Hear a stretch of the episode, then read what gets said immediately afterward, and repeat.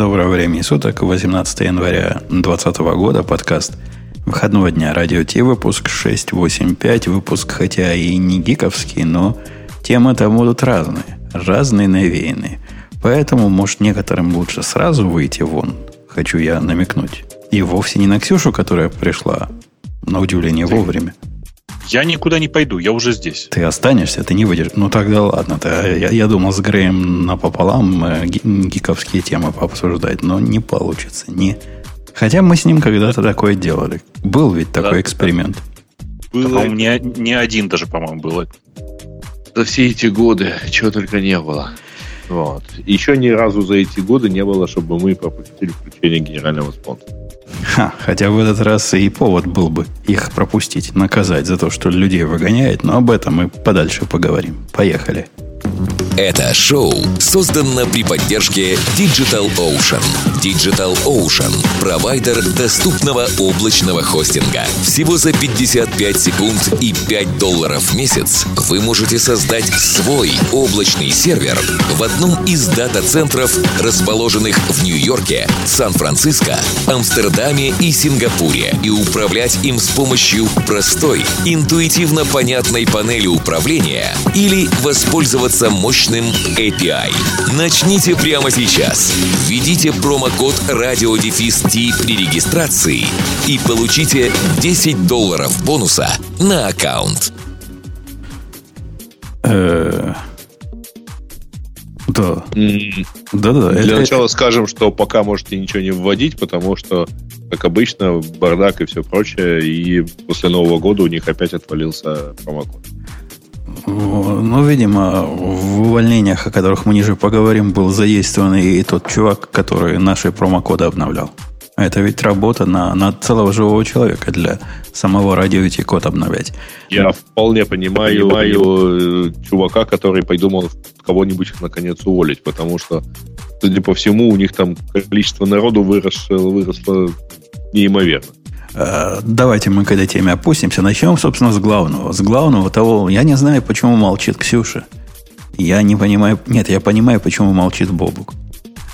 Но... Почему? Почему молчит потому Бобук? Что потому, что, потому, потому что он на мьют нажал? Нет, потому что он на, на своей любимой прагмате сидит, про. Но, а, это да. но Ксюша-то, Ксюша, она ведь из э, тех, кто... Ксюша предпочла отойти а вот, вот да, вот, вот она настолько, настолько молчит, что предпочла отойти. Я-то считал ее э, из тех, которые любители прекрасного. Э, серьезно говоря, мы говорим про JetBrains монофонд, который, казалось бы, о чем тут разговаривать. Однако поговорить есть о чем. Бобок, слово, слово тебе. Есть, да. Этот фонд прекрасен или, или, или прекрасен? У нас, похоже, и Бобок куда-то вышел. Я никуда не вышел, я все время забываю, где тут кнопка mute. Слушай, ну, э, шрифт довольно приличный, и, наверное, он один из лучших из того, что я видел за последнее время. Это такой шрифт, который как бы делали для программистов. Но э, вообще некоторые мысли, которые в этом шрифте заложены, на самом деле сделали мне хуже. Например, э, вот одна из главных проблем, которую я заметил, мне кажется, сейчас я вам скажу, и вы тоже поймете. Они, знаете, в какой-то момент э, там в описании шрифта ребята из JetBrains рассказывают, что для того, чтобы буквы, буквы были заметнее и крупнее, мы э, строчные буквы, не крупные, не большие, а маленькие буквы, сделали на треть больше. Выше, то есть. Да, выше, заметно. Выше, и, кстати, мне это нравится, я это заметил. Они выше стали, однако никак спутать их с прописными. Высокие даже прописные, да, называются? Ну да, да. С высокими... Да, на самом деле, а почему на тайт? Я не Насколько? вижу я где-то в описании читал надписи, что, что они увеличили их на 30%. Это примерно треть. То есть а тебя а, они путаются в голове с, э, с маленькими буквами большими? Они не путаются. Нет, они, конечно, не путаются. Но в голове происходит некоторый клэш. В смысле, я знаю, как должно выглядеть сочетание больших и маленьких букв, и это сочетание не такое. И у меня такое ощущение, как будто бы, ну, что-то здесь не так, понимаешь, да? Голова смотрит на это и думает, так, что-то здесь не так вообще. Это вызывает некоторые проблемы в моей голове, но это, безусловно, проблемы мои. Возможно, что у других людей такой э, проблемы нет. Невозможно, а... невозможно, потому что если ты почитал описание, не описание, дискуссию вокруг этого фонтана Hacker News, а ты ее, видимо, не читал, ты бы не понял, читал. что Кроме меня, наверное, никто в, этом, в этой вселенной про фонд от JetBrains слова хорошего сказать не может. Люди мочат его до состояния полнейшей ничтожности и объясняют, почему этот фонд это позорище и срамота. Причем я замечу, что уровень дискуссии, он э, даже еще ниже того уровня, в котором мы участвовали недавно. Мочат их э, просто вовсю. Да, я напомню, что у нас тут э, некоторые дискуссии происходят в чате радио минус Ти чат в, теле, в Телеграме. Можете довольно легко его найти. Он пока с желтой, с оранжевой иконкой, да, так правильно говорится. Да, я, конечно, не читал дискуссию на Hackers News, но мне кажется, что это зря, потому что я много своих, много шрифтов перепробовал в своей жизни. В конце концов, я до сих пор пробую и не собираюсь менять шрифт, на котором пользуюсь сейчас я. Раз я, раз я, раз я, раз я, раз я. Э, это программа Pragmata Pro, о которой я много раз говорил. А, то есть мы сейчас доказали, что... Опять пошли, Жень. Э, да, повторы вот, пошли. Pragmata Pro, она еще и платная. А, не, погоди. Pragmata Pro еще и платная. А есть же у Pragmata Pro какая-то, какой-то клон, который один в один такой, только бесплатный. Ну, э, видишь, я не, не смущаюсь того, что нужно автору того, что сделал хорошо, кто сделал хорошо, надо заплатить. Э, и мне не парит платить, поэтому я один раз заплатил уже. Какой мне смысл пользоваться таким же, но бесплатным? Э, окей. Окей. Окей. То есть тебе нравится Pragmata Pro, я помню, ты мне ее сильно тоже рекомендовал, у меня не пошло. И, и мне фонд вот этот напоминает удивительно, просто до зубовной, так сказать, э, скрежета, напоминает тот самый мой любимый фонд, которым я пользуюсь последние пару лет, Input Mono, который он очень на Input Mono похож, с одной стороны.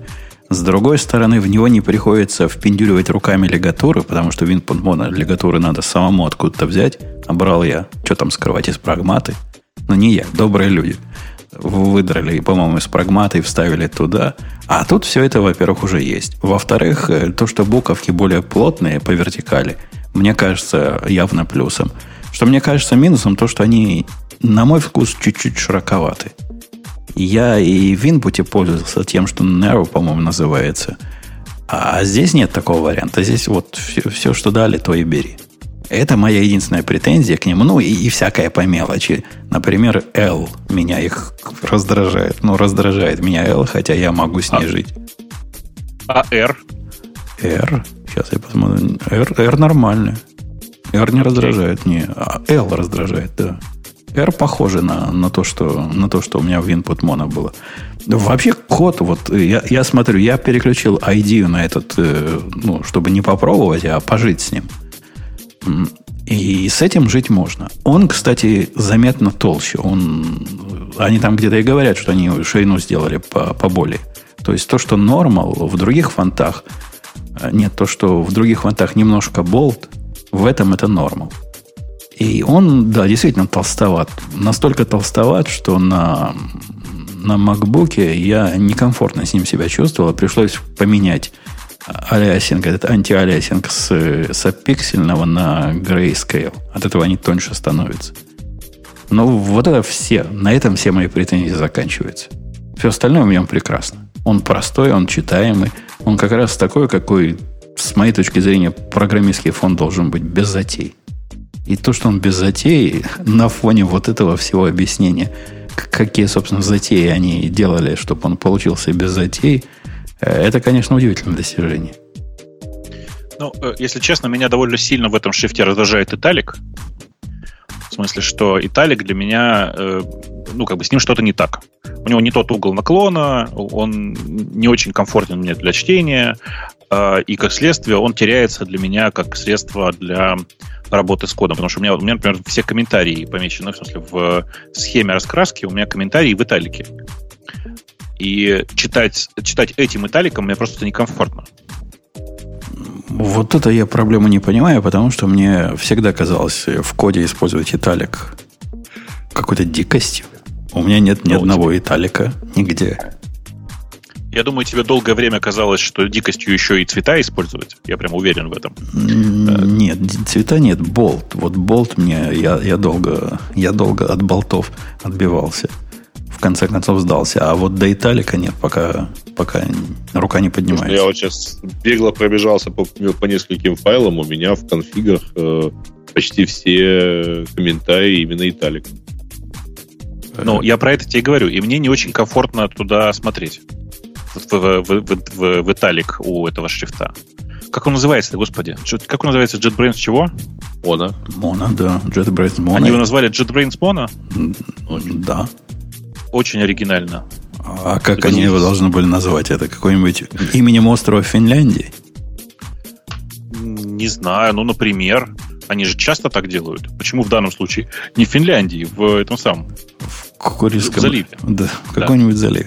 Э, окей. А, глядя на этот фонд и вообще одно я сам себя перебью.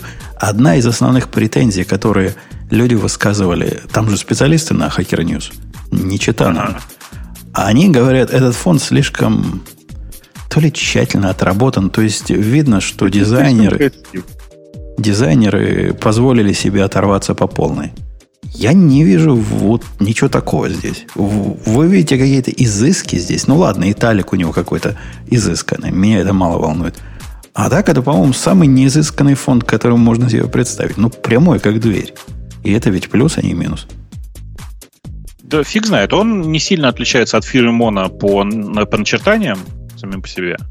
И, и от фиры, от инпута и прочего по начертаниям. Ну, конечно, да, в смысле, от, от моноширинных шрифтов, фиры и инпута.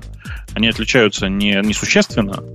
Э, что, что отличается, это высота вот маленьких букв. И я, кстати, понял, в чем проблема для меня. Там проблема не только в разнице между заглавными и прописными буквами, но еще и в результате съедается межстрочное расстояние. То есть его надо руками больше выставлять. А я это обожаю. Я обожаю, когда плотником. Вот меня он этим тоже порадовал. Что по умолчанию он уже стоит так плотненько, как, как я люблю. У тебя нет проблемы высоты. У меня есть проблема высоты на маленьких мониторах. На большом нет. А на маленьких есть. Я, и высоты, и ширины всего проблема есть. Я проблему маленького монитора решаю с помощью подключения большого монитора. Ну, а на коленках где-нибудь в поле. А, на, колен, а на коленке меня вообще это не парит. А меня парит. Я, видимо, на коленках дольше, чем ты посиживаю. Думаю, так и есть. Э, окей, okay. в общем, такой фонд, он бесплатный абсолютно. И в этом, кстати, один из, э, из тех э, моментов, на котором комьюнити согласилась, что вот это они сделали правильно. У них в этом мире фонтов, я, я был не в курсе, какие-то свои лицензионные заморочки, и не очень понятно, что и как, и когда можно пользоваться, что им можно печатать, где его можно применять. Эти ответили по пунктам. Могу делать это с ним? Можно. Могу делать... Ну, в общем, делай все, что хочешь. Там все ответы вот такие. Пользуйся, Слушай, пользуйся не хочу. А, а вас не смутило, что он избыточно, э, как бы сказать, ну, не, как правильно сказать, недостаточно плотный? Он разреженный. Он же шире, чем типичные программерские шрифты. Ну, вот я, я про ширину буковок и, и наезжал же. Вот это единственное, что мне не хватает. Расстояние между буковками вроде как у всех. Сами буковки, да, на мой взгляд, должны быть поуже. А, вот ты про что. Мне показалось, что ты про расстояние между буквами. Меня это, кажется, это не, не, не, вообще не смущает. Но то, что они широк, широковаты, прямо скажем, это, конечно, ну, странно. Особенно... Самую малость широковато. Если его сравнивать с каким-то, не знаю, Минло или какой там есть, такой же, немножко другой. Тоже Я же не знаю, какой ты считаешь таким же, но немножко другим. Да все вот считают таким же, но немножко другим. Ну, Сейчас как бы все программерские шрифты, они уже. Не, Минло, Мин, Минло явно шире. Этот э, почти, почти такой, как input в, в узком режиме. Почти, чуть-чуть шире. Его чуть-чуть уже сделать, и было бы красиво. Было бы совсем хорошо, или дать нам возможность где-то выбрать э, ту самую. Я не знаю, можно ли такое выбирать, но несколько вариантов, если бы нам дали, я был бы совершенно счастлив. Э, окей. В общем, про фон все понятно. Все его не любят, Бобик его не любит, Грей он пополам. Почему не любит? Не, я просто, в смысле, у меня есть шрифт, который лучше, просто он платный и не всем подходит. А, мне по ему очень понравился. Я его, его себе воткнул в терминалы везде. В общем, вот. везде, где у меня есть консольные шрифты, да. я его сейчас поставил, поиграю. А, кстати, в терминале он у меня не пошел. То есть я попробовал в терминале с ним жить. В терминале ну, не идет. Не идет каменный цветок. Я подозреваю, потому что терминалы у меня живут не на э, 4K экранах, а на, на простых таких экранчиках живет. И, возможно, для простого экрана input как-то лучше получается. У меня такое ощущение. Я, я переключился на input обратно. Мне очень нравится, что они сразу сделали в, в этом шрифте поддержку большого количества разных языков, не в смысле программирования, а в смысле, как это сказать, обычных. Они пишут 40, 143 языка. Я боюсь представить, сколько дополнительных глифов нарисовано. Ну, короче, это, конечно, да, вызывает уважение. А Хотя... там, там наехали, что вранье все это и, и развод населения. Какие-то глифы не до конца дорисованы, какие-то языки не полностью сделаны. Что-то там такое. Я такое читал, что языки они хитро посчитали. А, ну, окей, значит, значит, не такие молодцы. С другой стороны, код мы все равно пишем на английском, поэтому, ну, исключая а тех, кто пишет... Да. Да, да. Ну, я, я хотел сказать, что программисты на 1С не страдают, потому что русский там нормальный. А в, это, в этом говорят украинский очень крутой. Кто, кто-то в этом, в JetBrains фонту, кто-то про украинский воз, восхищался в обсуждении. Я, я сам не знаю, не пробовал, но что-то там кому-то понравилось. Там вроде вся, вся кириллица, вроде там Правда, и символы, которые... Ну, вот, вот, вот завезли, как правиль, правильные украинские буквы, как оказано было каким-то энтузиастам. А, ну, то есть просто то, что, тот факт, что они есть. Не знаю. Ну, да. вот французским никто не, не радовался. Не знаю, каким-нибудь и, испанским никто не радовался. А украинским, украинским кто-то радовался. Digital Ocean увольняет 10% своего народного населения. И это я специально, чтобы пожел, пожелтее это сказать. Я не могу ведь сказать 30 человек всего уволить. Нет, я говорю 10% населения. Грей, донеси, как ты довел их до состояния такого? Мы, мы-то мы делали все, что могли. Мы их разорили, ты что? Чем? Они, они нам столько платят за рекламу, что все деньги закончились. Конечно. Пришлось народ разгонять. Конечно. Ну, Сомневаюсь. сложно обсуждать, на самом деле, потому что, кажется, они э, в какой-то момент, вот я за последние полтора года смотрю, что они как-то так это быстро развились, и, видимо, сейчас они просто решили остановиться и посмотреть, так сказать, назад. Ну и повести как-то все это дело в порядок. Ага. И, и собственно, это Я все. вас так поразил своим высказыванием? Э, да нет, нет, в смысле, мы просто задумались, просто такая пауза на ровном месте возникла. Глубиной ты нас поразил своего анализа, как обычно. То есть, погодите, да. по сути, что они что говорят? Они говорят, мы тут переориентировались на то, что нашим заказчикам надо. И из этого как-то вытекает то, что заказчикам надо, чтобы они раз, разогнали 10% своего состава. Вот эту связь я не понимаю. Когда такое приговаривают, мне кажется, меня за идиота держат. Они нужную фигню закрыли, я думаю. Вот в чем дело. Какую? Ненужную, в смысле, заказчикам, которая фигня была не нужна, и которую они зачем-то делали. Они решили не делать, а людей разогнали. Вот и все. Окей. Например. Мне могут они дать пример? Мы в результате вот этого а, а они неофициально никаких заявлений по поводу увольнения же не делали. Не-не-не, они сделали, вот есть э, в TechCrunch есть их типа подтверждение, что да, у них есть структуризация, чтобы лучше, так сказать, соот... команды соответствовали их вот стратегии роста. Ну, некоторые роли eliminate в результате. И это все, что они, собственно, говорят. Ну, э, короче, они ничего особенного не говорят, кроме того, что да, мы потихонечку увольняем некоторое количество людей.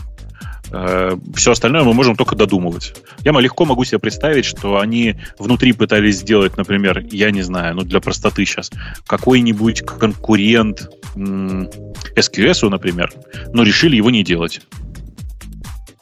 Понимаешь? Ну, я, понимаю. Я так понимаю, а... что Жене очень понравится моя версия, но я могу так себе представить, что они, например, могли человек 5 или там 10 даже сократить из... Э, там вот у них были планы по какому-нибудь сумасшедшему маркетингу, а сейчас они подумали, да нафиг надо. Правильно, да нафиг маркетинг нужен, и так народ прет. Черт его знает. По радио минус. Я, я, знаешь, какой, я на более концептуальном уровне думаю. Мы ведь видим, что с какого-то момента Digital Ocean свернул не туда. И мы тут не раз обсуждали, что их попытка стать э, четвертым в этой большой тройке, она, э, с моей точки зрения, обречена на провал. Они сами говорят, что у них есть миллион пользователей, и при этом приговаривают, что это э, в основном разработчики и вот такие активные бизнесмены, то есть те же самые разработчики, которые пытаются выйти в бизнес. И в этом смысле гоняться за Амазонами, Гуглами и Майкрософтами мне видится делом абсолютно бесперспективным. Для них этот поезд ушел.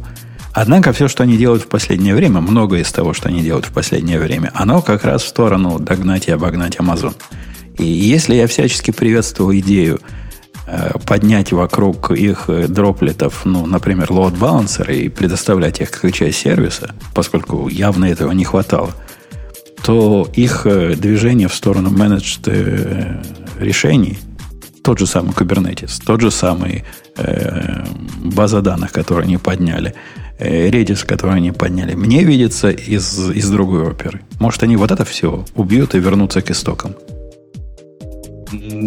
Слушай, я не уверен, на самом деле. Потому что это кажется, кажется, кажется совершенно естественным э, движением между, ну вот, ну вот, ну вот, ну вот, ну вот, ну вот, ну вот, ну вот, ну вот, ну вот, ну делать, э, даже я слышу, как язык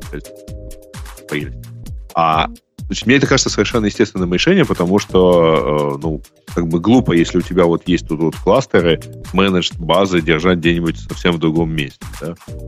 И... Не-не, это ведь не совсем о том. И если у тебя есть необходимость в том, чтобы э, использовать менедж решения, те же базы, те же очереди и те же все остальное на свете, чего сотни есть в любом развитом сервисе, а DigitalOcean есть выборочно, и в Яндексе есть выборочно 5, ну ладно, 10, то, скорее всего, ты выберешь тот, где, где есть это все. А где не есть вот этот, э, даже не джентльменский минимум, а какой-то босяцкий минимум всех этих сервисов. И если тебе надо, например, Монгу поднять, ты не будешь искать, есть ли у меня документ DB Managed сервис в DigitalOcean. Нет, ты не будешь так думать. Ты ее поднимешь. Потому что люди, которые идут в DigitalOcean, это совсем другое э, строение мысли. Это не те люди, которые идут в большие облака. Ну, нет. Это ты, конечно, преувеличил, потому что не в тех людях, которых ты описал, счастье этого самого DigitalOcean. Они как раз э, предпочитают, я так понимаю, предоставить услугу ну, вот такую, какую нужно, э, нужно пользователям. Они, ну, не то чтобы вот все весь этот миллион разработчиков, 500 тысяч э, пользователей, которые, которыми они хвалятся. Это вот не то, чтобы прямо все готовы, если что, взять такое голое железо и на нем все самим поднять, только дайте железо.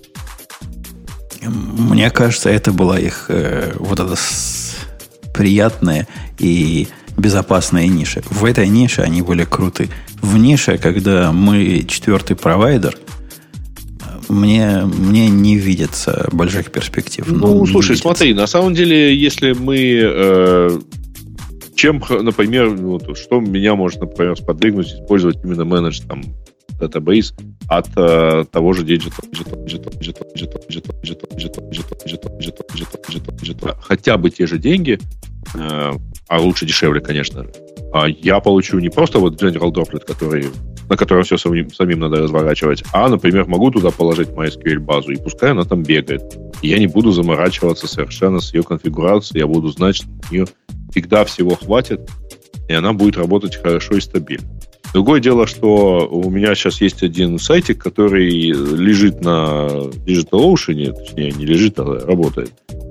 А в базы, ну, за базой ходит в Google SQL. И это, оказывается, быстрее, я пробовал, чем ходить э, даже в хваленую Aurora DB или вот в уже запущенный DigitalOcean Managed SQL.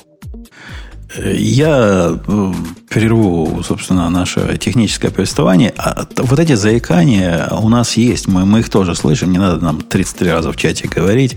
Мы от них также страдаем, как и вы, и пытаемся принимать меры, пока, пока мы решение не нашли. К следующему разу я по совету, по совету Бобука отформатирую свой компьютер. Возьму и отформатирую. Но перед тем, как отформатировать, мы, конечно, следующий выпуск попробуем с лаптопа провести.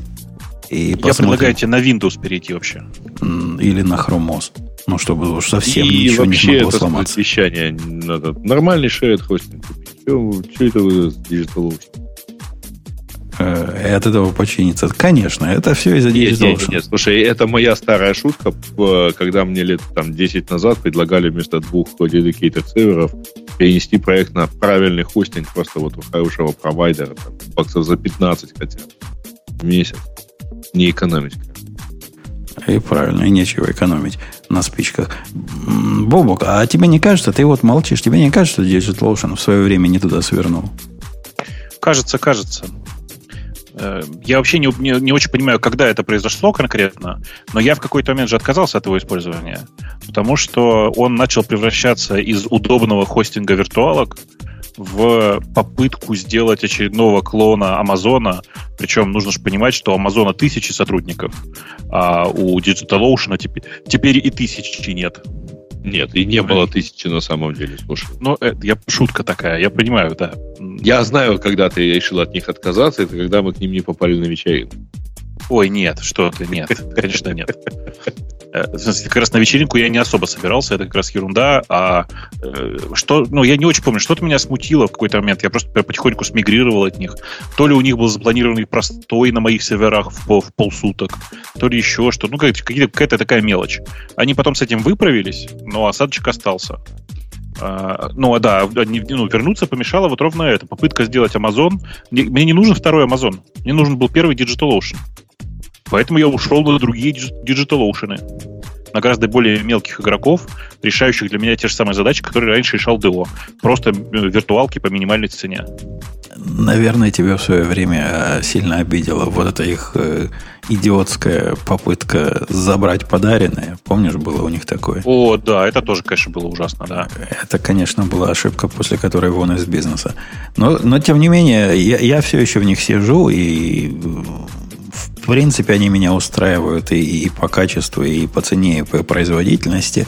Но если, если действительно реорганизация как-то связана с тем, что мы тут с Бобуком призываем возврату к истокам, это было бы интересно.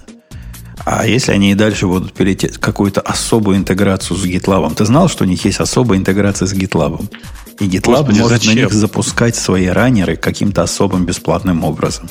Вот, вот действительно, зачем? Ну почему? Ну для чего? Ну где? Где вы, а где GitLab? Ну вот у них есть такая. Слушайте, ну у них на самом деле, э, возможно, одной из причин всех этих изменений является тот факт, что они прошлым летом наняли э, нового генерального директора, причем с финансовым опытом. И нового финансового директора. Вполне возможно, что они просто еще и там, более внимательно относятся к костам и режут их по возможности. Э, режут, да. режут хвосты. Uh, у нас и есть... У, не у нас, у, у Линуса есть э, праздник на его улице, а именно 2.25 вышла версия гита, и обычно мы про всякие новые версии гита ничего не рассказываем, несмотря на изменение номеров. Но в этой версии что-то меня зацепило. Вот эти частичные чекауты мне показались любопытным обсуждением. Слушай, я совсем туда не копал. Давай ты расскажешь, как оно там работает, хотя бы примерно. Потому что я прям что-то совсем пропустил этот релиз. Ну, и даже работу над ним пропустил. То, что они называют спас клон, спас чекаут, это такая балалайка, насколько я понимаю, которая позволяет э, не брать весь репозиторий, когда какой-то редкий чекаут ему сделать во время клона и начального. То есть, Редкий, в смысле, частичный. Частичный, ну да. да.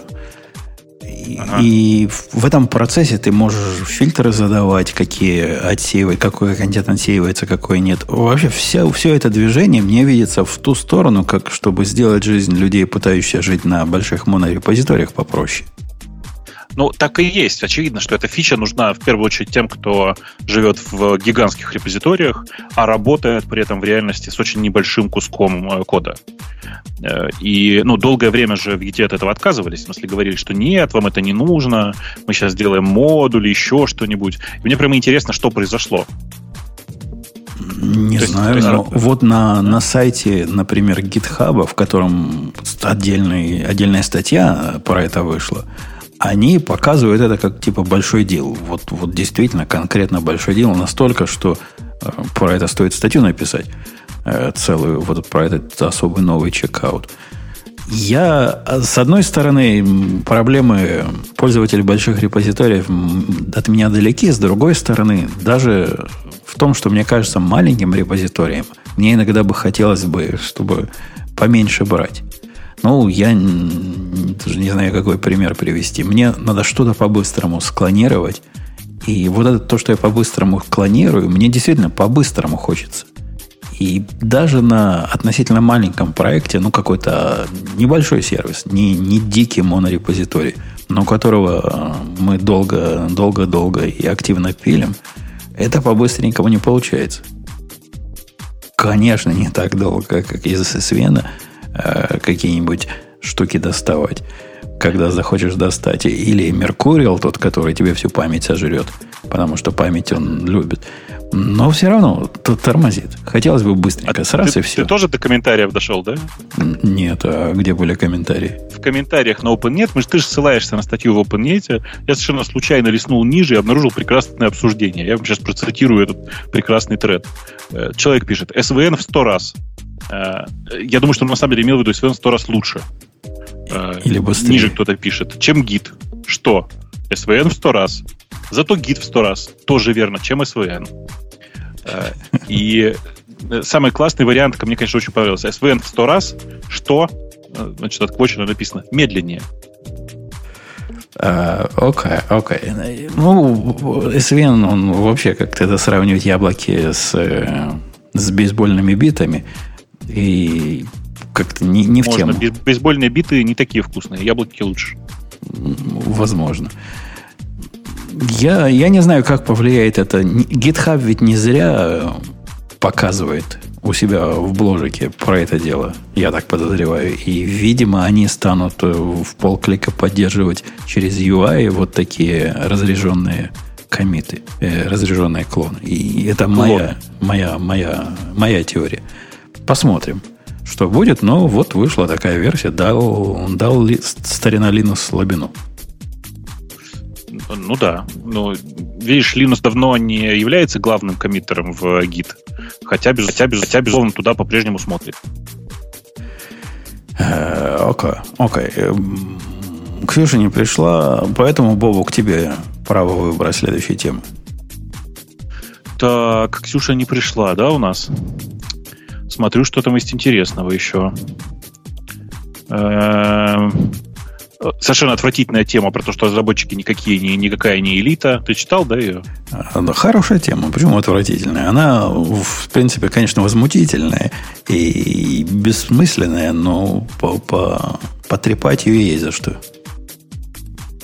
Трепи. Ну, хоть что трепи. Ты думаешь, я читал?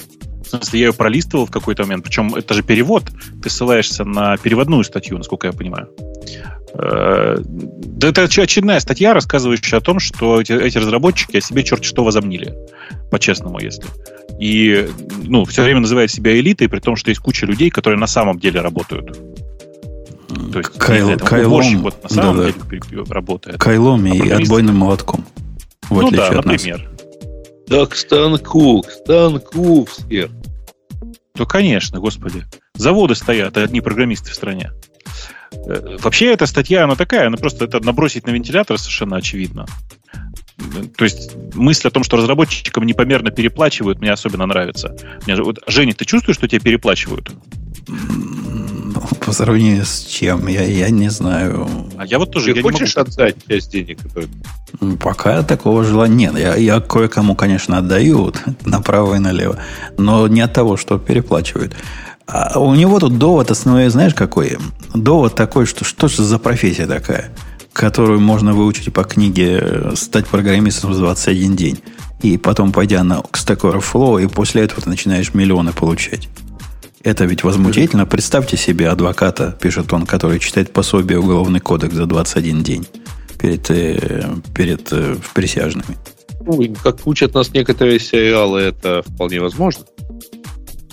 У них там какой-то экзамен есть, который надо пройти. Целое дело. У нас ну, даже экзамена я, никакого нет. Я упоминаю сериалы, которые учат нас, что можно и без этого.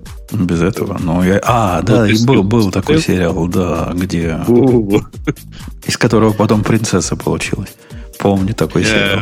Уже не принцесса. Слушайте, но э, тем не менее в этой статье есть ведь и как бы более понятные набросы. Например, нет, типа понятно, почему так много денег получают разработчики НАСА, да, или там, которые занимаются типа медициной, типа системами медицинскими. Но какого черта человек, который пишет на, на PHP, там этого не написано в статье, но какого черта типичный чувак, который пишет на PHP, получает в два, как, по, по меньшей мере в два раза больше, чем водитель автобуса, вот это непонятно. Э, и, да, в принципе, я согласен. Разработчиков на Go я вообще бы убивал, конечно. А скажите, пожалуйста, Ногой? кто из вас пил, кто из вас пил чай в туалете? Пил чай в туалете? Ну, тут требования, оказывается. Гамак в ванной, мятный чай в туалете. Я вот, поскольку никогда этого не делал, значит, видимо, ну, я не разработчик, поэтому Блин, я спрашиваю. Гамак в ванной – это ведь идея. Мятный чай в туалете – это как? Может, это был, извините, не чай?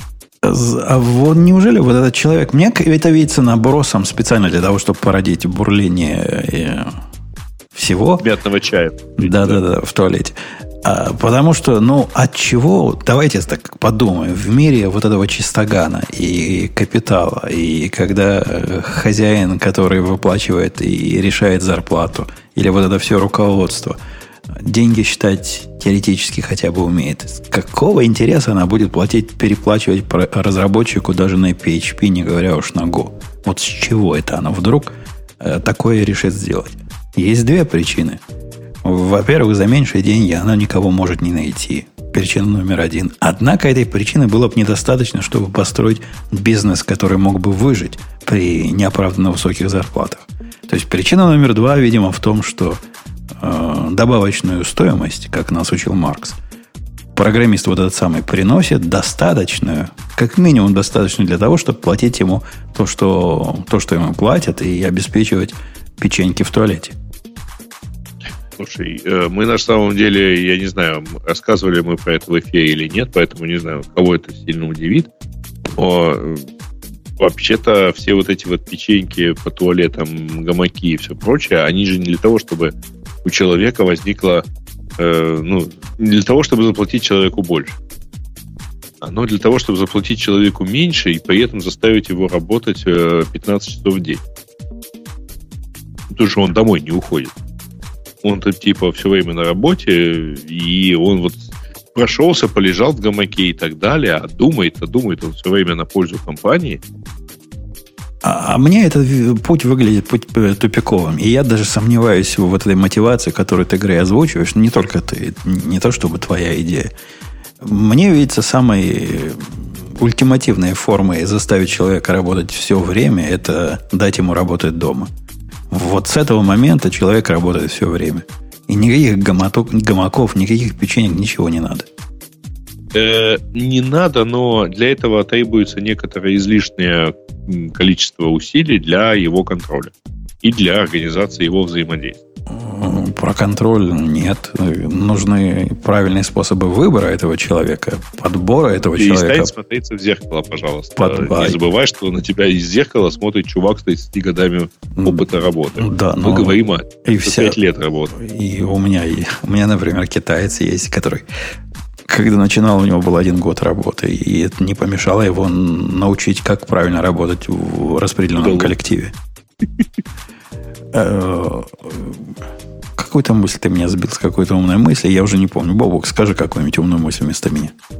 Какую-нибудь умную мысль? Ну вот умную мысль набрасываю. Действительно, какого черта разработчики хотят для себя столько блага, при том, что у нормальных всех профессий этого нет? Вот зачем все эти блага? Зачем эти вертикальные мониторы? Зачем все эти там, э, что там в офисе, в, в, в офисе приличных компаний бывает, я не знаю. Вся эта бесплатная еда Почему везде разложена. Своим другом Эрнестом Хемингуэем. Да-да-да, вот именно. Вот пройду. Я, я, возможно, с тобой бы поспорил, а вот что касается мониторов, которые вертикальные или завышенного размера, или особо быстрые компьютеры – это, это какая-то странная дискуссия. Я не знаю, есть ли в других областях деятельность, дискуссия, выдадим ли мы токарю станок, который точит э, удобно и быстро, или выдадим станок, который точит так себе. Но при этом будем ожидать от токаря, чтобы он хорошую деталь давал. Мне кажется, Видишь, если э... ты хочешь, чтобы деталь была точной, то станок должен быть подходящий для точной детали. сравнение, сравнение со станком не очень честное. Потому что он ведь на этом станке не только разрабатывает, но и проверяет быстродействие своей программы. Понимаешь? Да, ну это, это уже из пальца высосано. Ну, действительно, можно как Amazon, э, как э, Facebook заставить всех жить на, на тормозах время от времени, чтобы посмотреть, как живые люди. Но это ведь не для этого программисты хотят быстрый компьютер. Мне видится вот это все, даже дискуссия о том, что выдать ему такой компьютер или выдать такой компьютер, не стоит времени, затраченного на эту дискуссию. Во-первых, это копейки. То есть вы берете программиста, которому вы платите 150 тысяч долларов в год. И вы на этом программисте сэкономите 2000 долларов за три года. 3000 долларов за три года. Ну, это смешно просто. Да.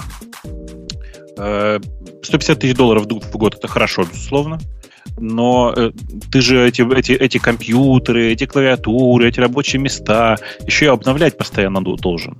А ты понимаешь, что вот это 150 тысяч долларов, которые ты, ты назвал, это ведь часто программисты на JavaScript или, опять же, на PHP у которых никакое быстродействие для компьютера не необходимо, они там ничего не компилируют.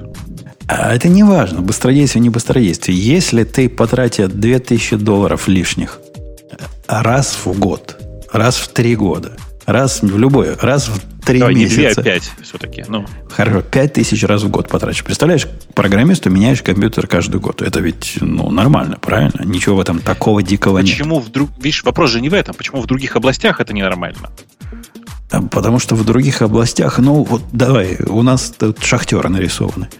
Э, страдают ли шахтеры от того, что у них отбойный молоток э, не последней модели? Ну, да, ты же не так говоришь. Зачем? Вот есть курьеры, которые, знаешь, пиццу развозят. Да. На машине. Да. Почему им Феррари не выдают? Потому что Феррари по сравнению с тем, сколько они стоят, будет существенным перегибом. А компьютер по сравнению... Ну, сколько их труд во сколько их труд вот, оплачивается. Так, видишь, вопрос же в, том же самом. Почему же труд так, так неравномерно стоит? А потому что прибавочную стоимость они приносят пропорционально своей цене. Ну, мне, мне кажется, вот этого автор статьи не понимает. У него какой-то, знаешь, э, э, наверное, он немножко коммунист в душе, э, гражданин этот. Э, потому что, ну, это же очевидно, да, что э, есть там понятие э, прибавленной стоимости, есть понятие о том, сколько на самом деле пользы приносит тот или иной труд. Пользы в смысле там, сколько денег в конечном итоге приносит тот или иной труд. А, в голове автора весь труд стоит столько времени, сколько ты на него потратил. И это, в принципе, понятный подход. Просто на самом-то деле он не хочет жить в таком мире, в котором действительно люди, люди э, получают ровно столько, сколько они времени потратили. Это ведь тоже, на самом деле, убыточный подход. Считать просто тупо время. А он как-то даже себя не очень оправдывает. Хотя есть, на удивление, такие области, в которых действительно платят по времени, но там э, платят по времени столько, что цена это даже меня вводит в удивление. То есть они, они, ну да, они берут с таким гаком, чтобы уж покрыть все, все на свете и, и необходимость покупки 33 новых компьютеров за неделю, пока они делают этот проект. Э, я как-то, знаешь, в начале 2000-х годов общался с одним из э, серьезных консультантов в Oracle. И когда я у него спрашивал, господи, зачем же за тебя столько берут-то? Он говорит, слушай, ну так получается, что мне хорошего клиента такого на, надолго находят раз в год. Все остальное время надо же как-то простой покрывать. Вот за счет этого клиента и покрывают. Э, да, Все и, логично. И когда в чатике нам пишут, что Виктор пишет, что я думаю, на цену влияет еще и дефицит рабочей силы, несомненно, он как-то влияет на, на цену. Однако мне не видится... Много, потому что вы же ее потом перепродаете, эту рабочую силу, ну там условно говоря. Да-да. У нее мне... есть какая-то предельная стоимость. Мне видится это влияние преувеличено. То есть э, даже в ситуации, когда будет э, спрос соответствовать предложению, то есть полностью рынок э, устаканится, что в конце концов, скорее всего, произойдет, и на каждое место будет один человек, ну или один, одна целая, не знаю, две десятых. У них там есть свои поправки вправо-влево. Мне не думается, что зарплаты программистов от этого просядут. Вот не думается. А, давайте я это, внесу, не, не, несколько остужу эти все дифирамбы, потому что э, вот э, все вот эти вот э, как бы мнения о том, как хорошо живется программистом, они э, вот базируются на какой-то там 5% лучшей выборки.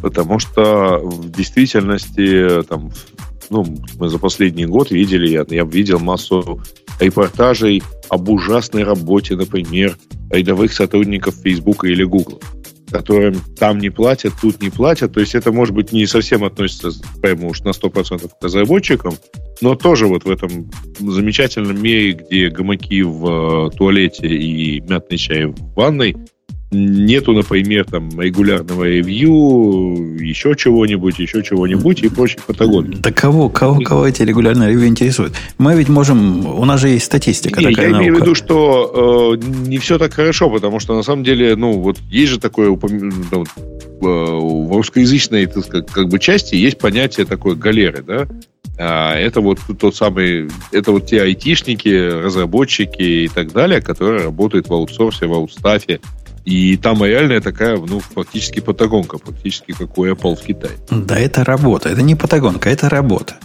И это такая профессиональная, профессиональная работа. У некоторых профессий это писать формочки каждый день. У, у, у кого-то профессии писать то, что за этими формочками каждый день. Я не вижу в этом особой виды.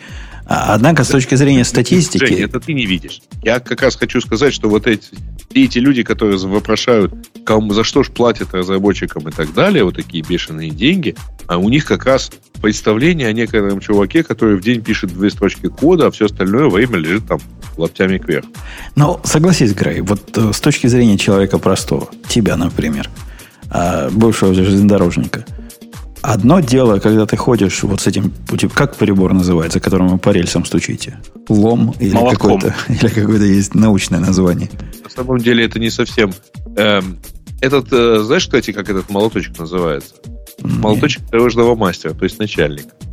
А, простые вот эти а не простые выдают. ходят с кувалдами. С кувалдами. И ну не вот. ходят на самом деле, потому что пришли вот это вот, и два часа стоят на одном месте и долбятся.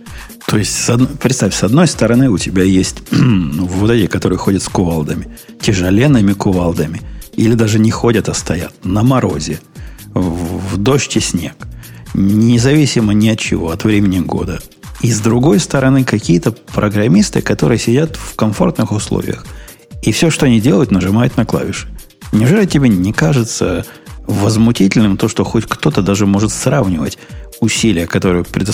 вот эти э, предпринимают, и эти? Это ведь вообще несравнимые вещи. Или какой-нибудь водитель грузовика, который сидит в этой машине, нажимает эти педали, дергает эти ручки, целый день уперт глазами вперед. Ответственность у него дикая, потому что задавит кого-то, потом всю жизнь в тюрьме просидит и программисты, которые на кнопки нажимают. Как это вообще можно сравнивать?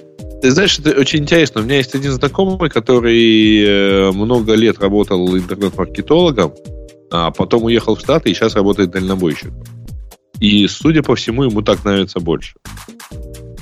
Вот. То есть, в принципе, во-первых, это не настолько уж прямо такое, знаешь, там, зубами вцепись в баранку руля, так сказать, он прорывается сквозь перевалы Колорадо.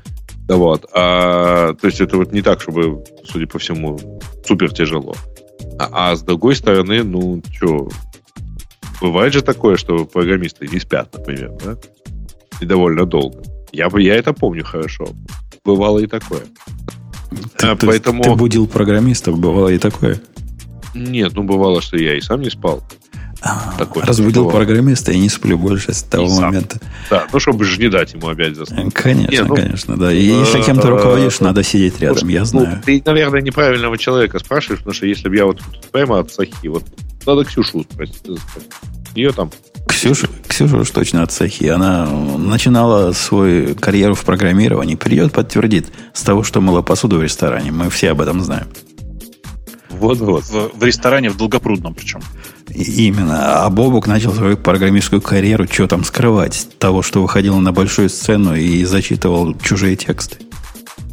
Э, причем где-то во втором классе школы. Вот, вот. И, и вот с этого начался наш э, сложный профессиональный путь. Разработчики больше не... Мне было тяжелее всего, потому что я начинал эту карьеру с написания текстового редактора на Basic.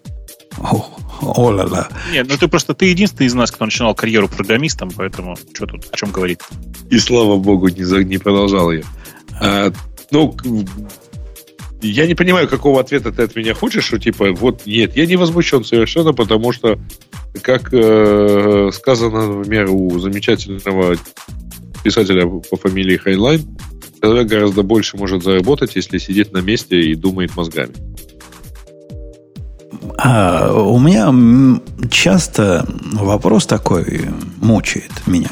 Бог, может, ты знаешь ответ на этот вопрос.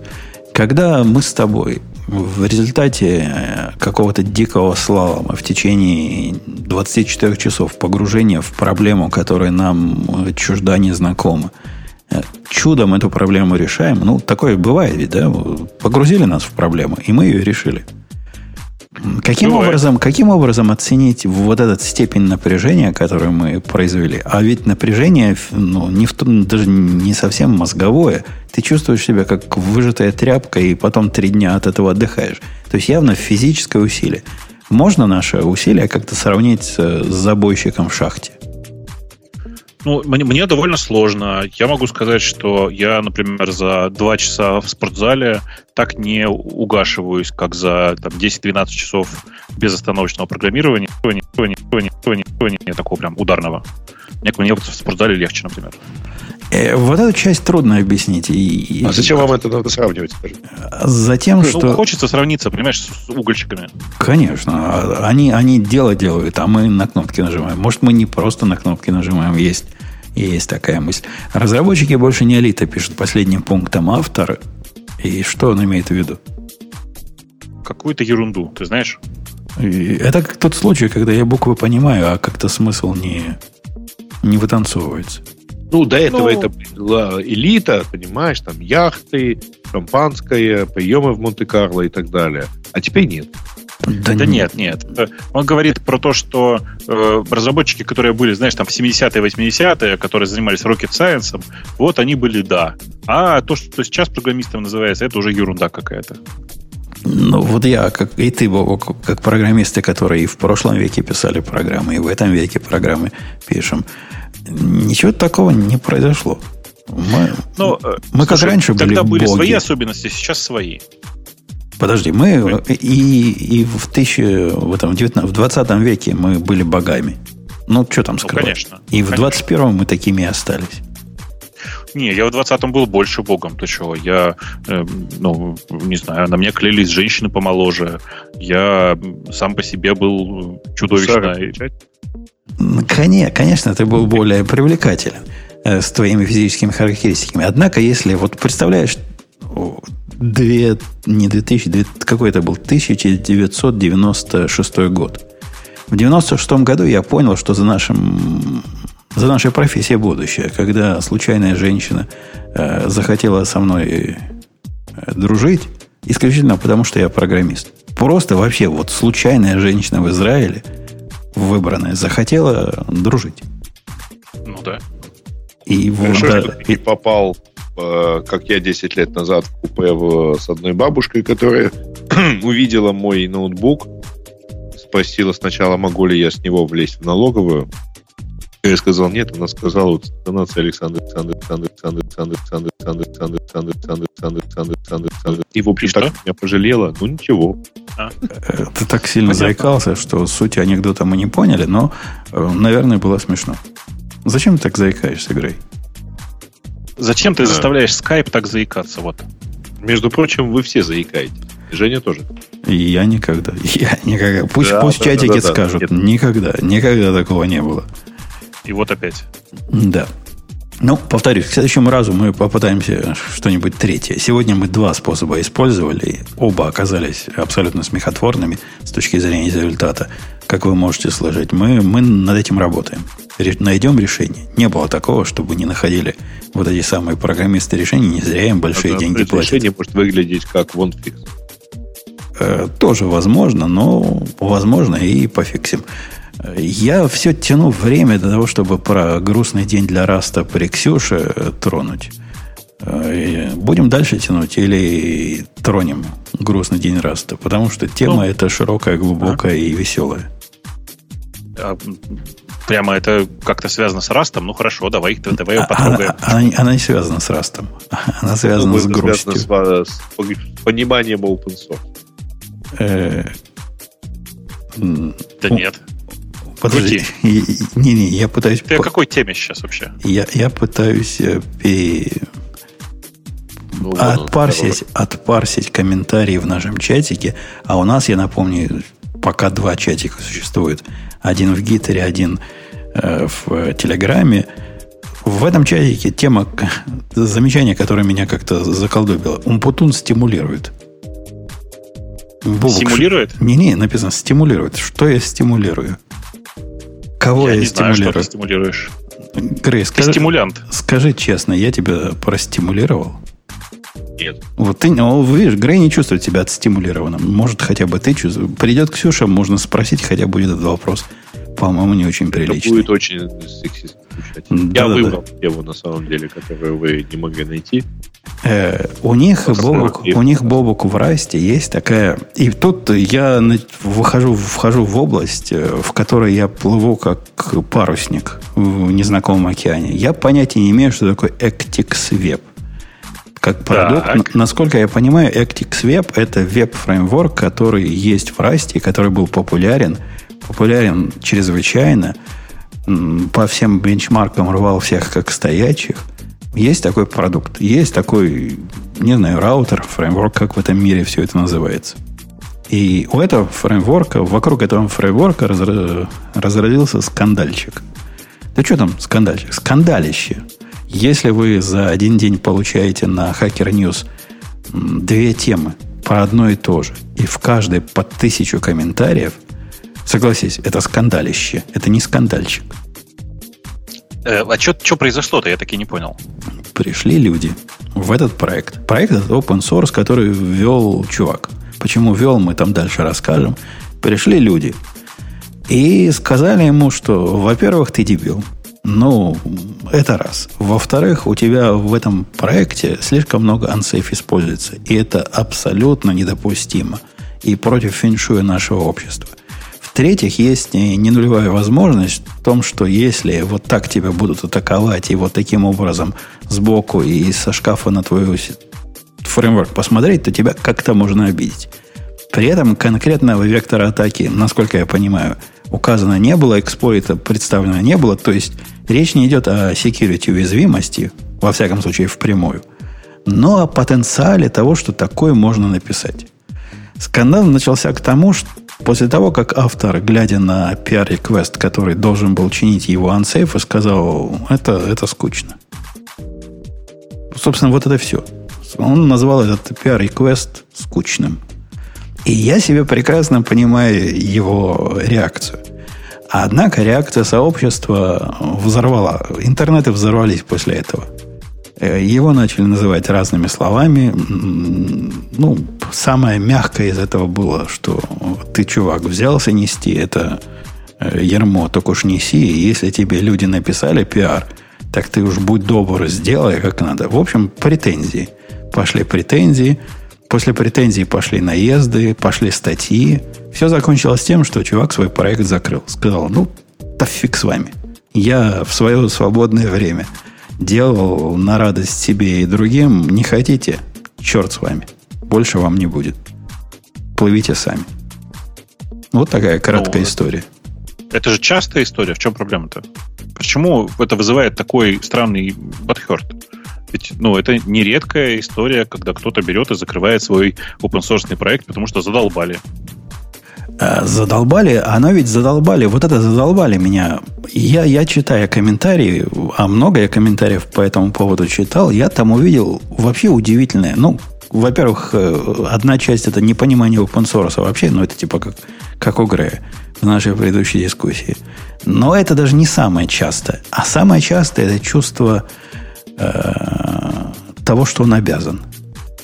То есть идея в том, что раз уж ты выложил свой проект в open source, то это твое несомненное обязательство. И после этого список обязательств того, что ты, собственно, обязан после этого. принимать пиары, рассматривать их быстро, эффективно и культурно. Не, непременно решать баги, которые сообщество решило, что тебе решать необходимо. Уж э, если security какая-то проблема, то время реакции 3 секунды должно быть. И вот, вот все это люди на полном серьезе обсуждают как, как, как реальность. Они вообще с ума сошли. Они белины объелись. Они нюх потеряли. Ну, да. Короткий ответ звучит так. Да, безусловно. Они нюх потеряли, они объелись. И это все действительно очень э, странно, что люди, получая что-то за бесплатно, пытаются еще и надавить на тему того, как, они, как именно они хотят это сделать. И, знаешь, такая частая история, раньше повторялась, пока было живо сообщество «Отдам даром ЖЖ», там довольно часто кто-нибудь говорил, отдам даром, ну, типа, за самовывоз забирайте и какие-нибудь довольно ценные вещи. И куча людей начинали говорить, ой, а я в другом городе, давайте вы мне по почте отправите. Понимаешь, да? Это близко, да. Или почините перед тем, как отправите мне эту кофеварку. Да, да, да. Что да, за да, хамство да, отсылать вот. поломанную? Вот это, это оно просто. Это специальная когорта людей, которые искренне считают, что э, тебе зачем-то нужно им помогать.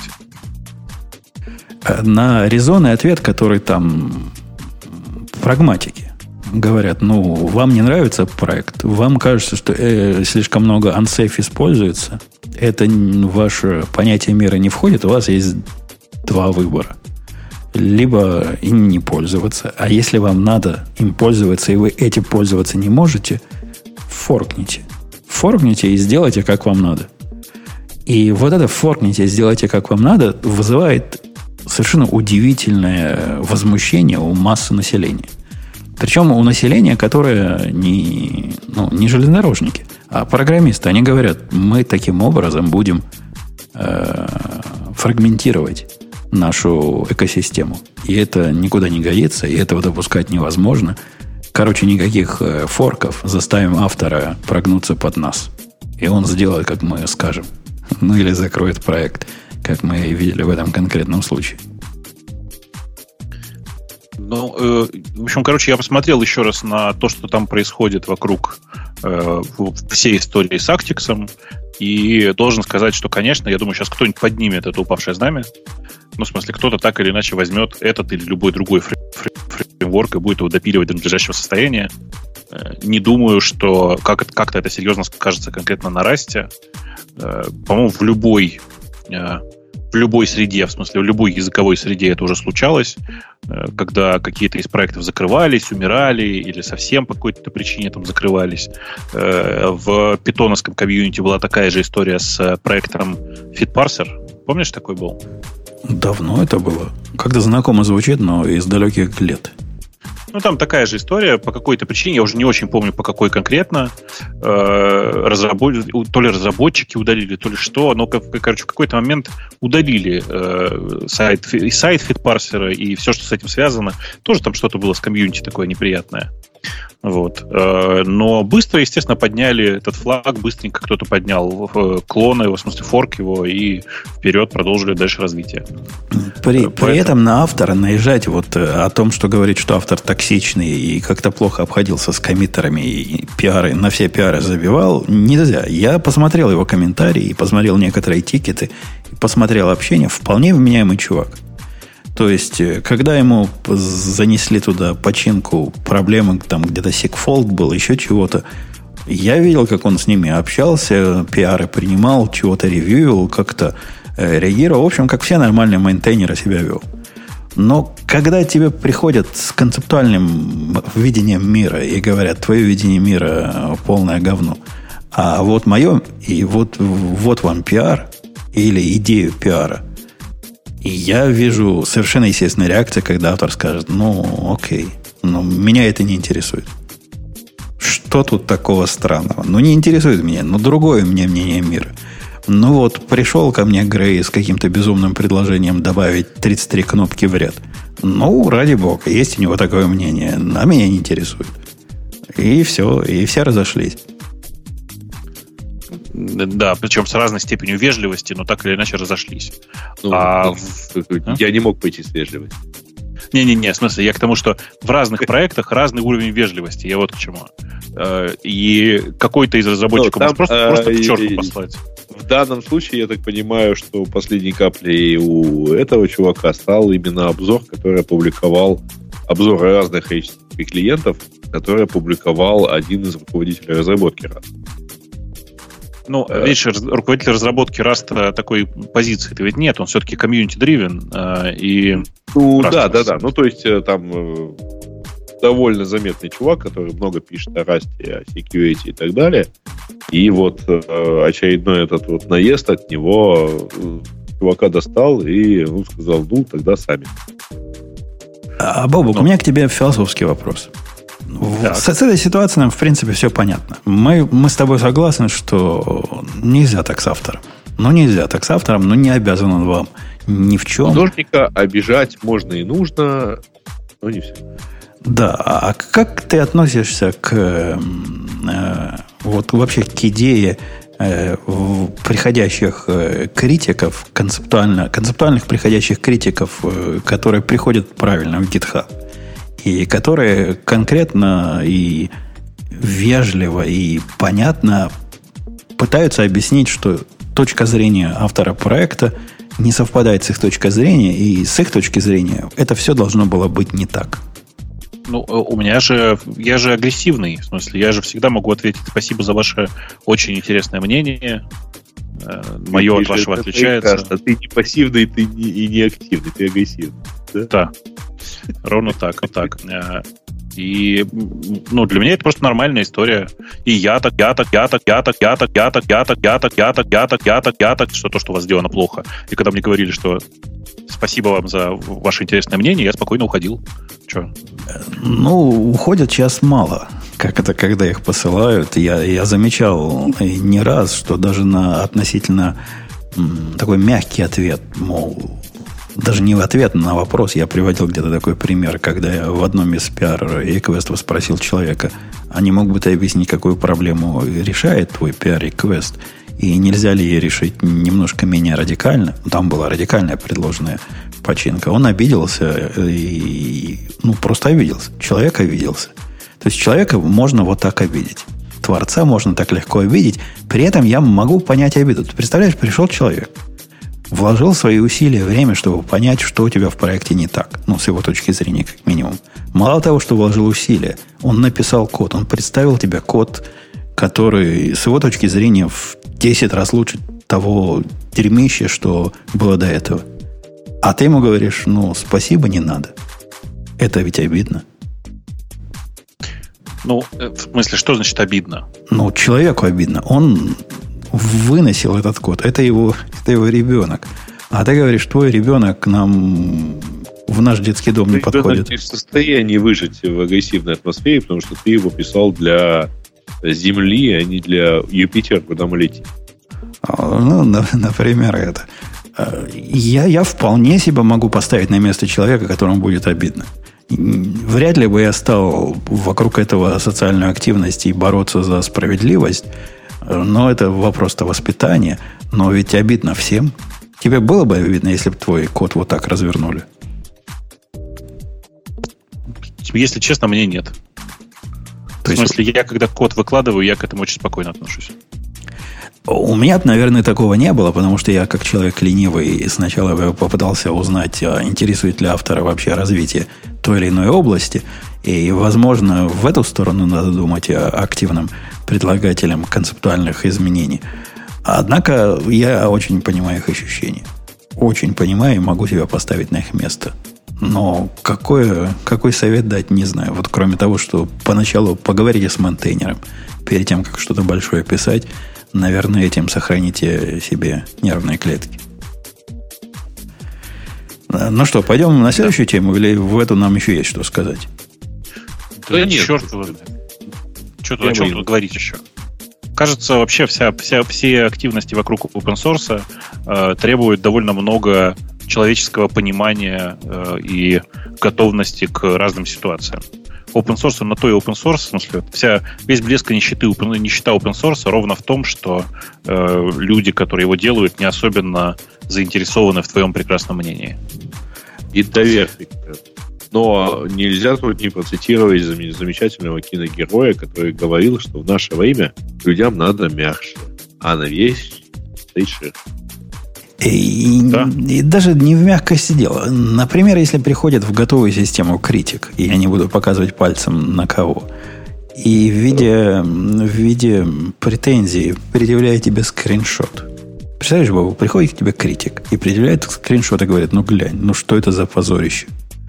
С этого момента решительно все идет не так. То есть, во-первых, э, какое действие разработчика, когда ему предъявили скриншот? Вот ты, Бабу, глядишь на скриншот, и что ты видишь в скриншоте?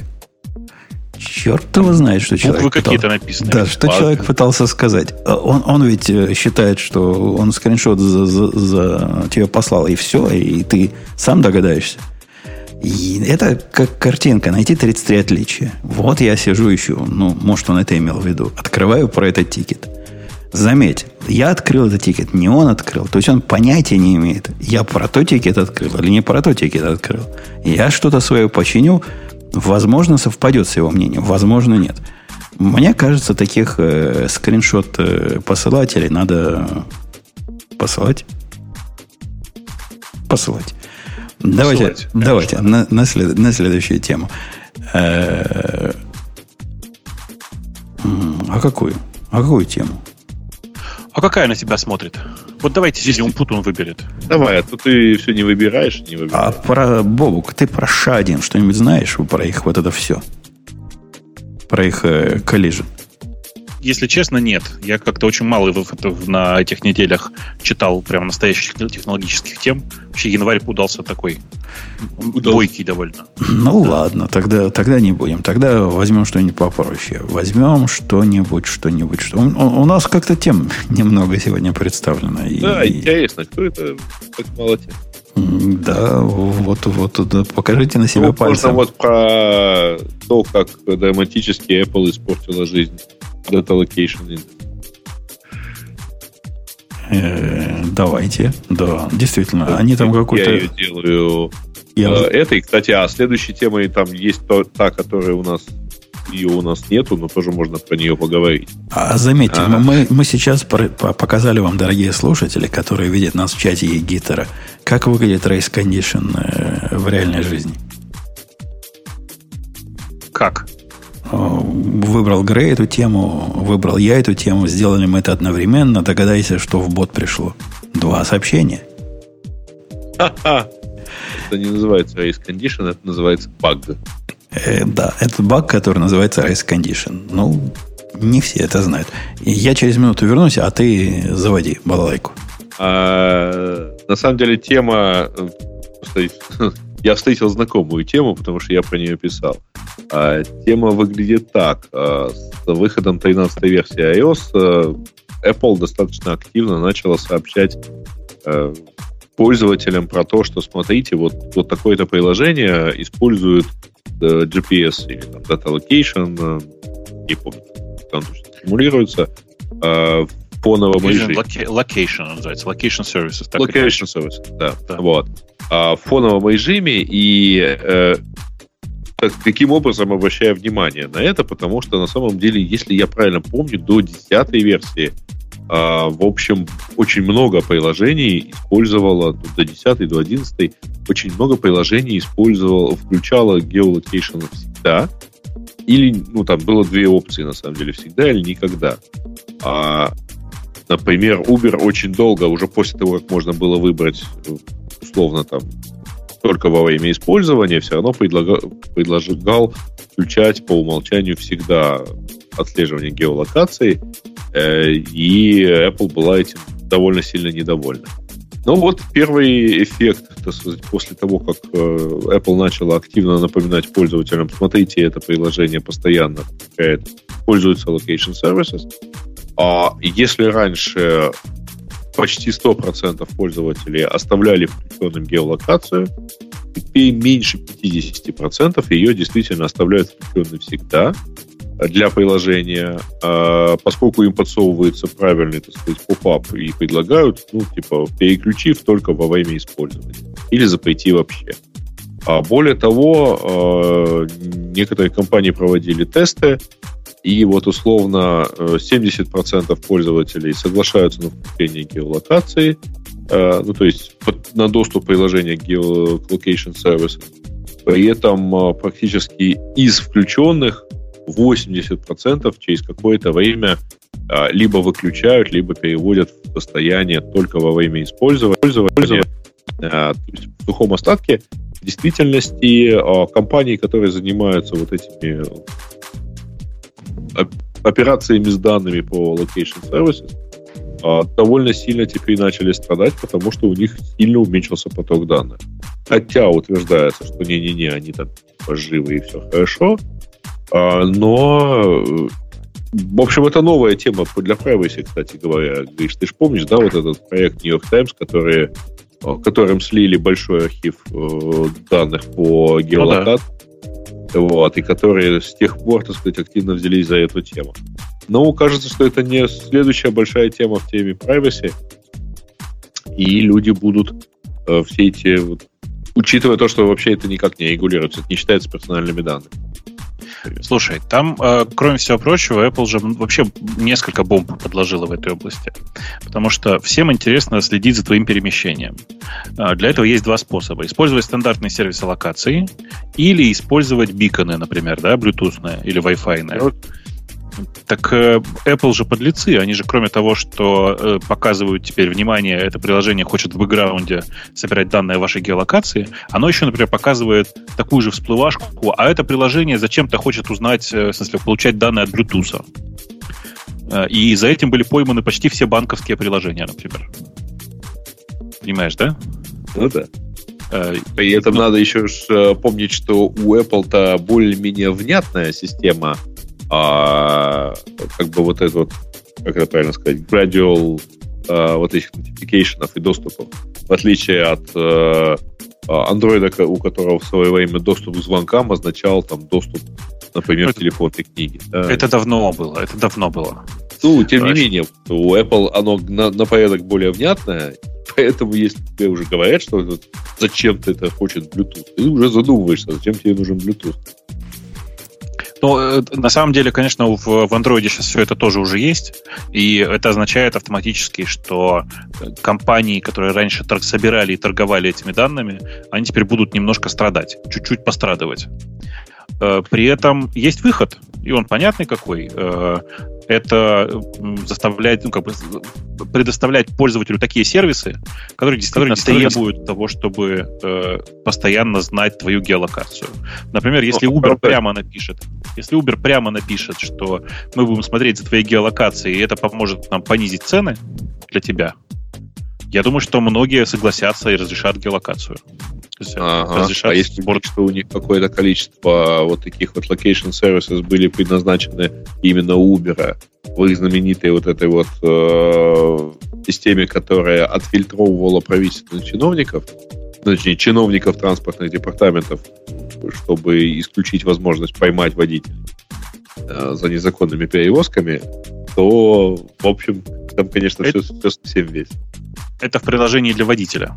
Не, не, не, не в этом. Не, не, не, не, говоришь, там реальная история была такая, что у них же внутри есть, была довольно долго, у них был очень сильный во-первых, они сильно боролись э, э, и имели из-за этого проблемы с Apple. Э, они очень сильно боролись с, э, ну, то есть фактически занимались фингерпринтингом, потому что они ну, боролись понятно, да. внутри себя. Вот. Э, и, ну, это скандал там 2015 года где-то, 2014.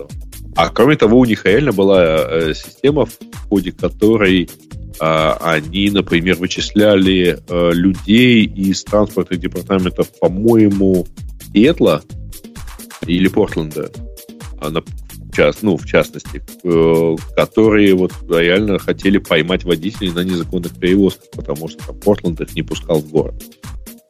И а. Да, там, там очень интересно. Это вот в книге я, я читал в прошлом году книгу, вот эту красивую красную книжку про Uber, э, Суперфам. И вот там одна из таких историй описывается, что они реально разработали систему вычисления пользователей из э, числа сотрудников транспортного департамента и блокировали им, ну, то есть им показывали, что просто, ну, извините, вашего ее нет. Я ну, к вам да. уже давно вернулся и вас слушаю внимательно. Я не понял вашего пафоса. Вы считаете, Apple хорошо сделал? Молодцы.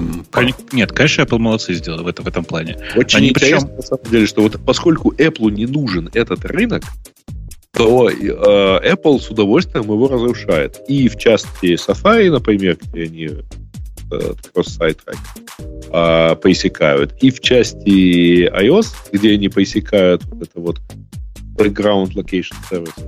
А вот чувствуется, что вот у них деньги в другом, и поэтому они совершенно спокойно выглядят и умеют. А будет ли у них... Знаешь, Бобок, в, в последних моих дискуссиях э, не с Греем, а с другими людьми в нашем чатике меня одна вещь удивила. Меня удивило... Э, я даже не ожидал, что я такое когда-нибудь увижу. Люди приходят сами и говорят, вот мои приватные данные, пожалуйста, возьми их. Пожалуйста, я умоляю. Не нужны они тебе, я знаю. Ну, ну возьми, мне так привычно, так все делают. Я тоже хочу, мне так удобно. Ты не думаешь, что вот так будут приходить люди в Apple и, и говорить, мы хотим для удобства, чтобы вы э, вот эти все глупости выпилили и сделали как все, как Chrome, как э, думаю, Android? Что, думаю, что, думаю, что нет, э, и сейчас же не приходят. Видишь, э, в Apple, как, как мы любим говорить, не дураки сидят, и они все эти всплывашки, все эти нотификации показывают, э, ну, как бы это сказать, в то время, когда ты смотришь на экран, но не очень занят, и э, дергают тебя, в общем, ну, они не сильно тебя отвлекают ни от чего. Ты эти решения принимаешь довольно быстро. Я не знаю, как ты, я прям быстро принимаю эти решения и просто не парюсь ни про что. Очень удобно. удобно, удобно, удобно, удобно, удобно. Ну, просто молодцы, правильно все сделали. Красиво все сделали.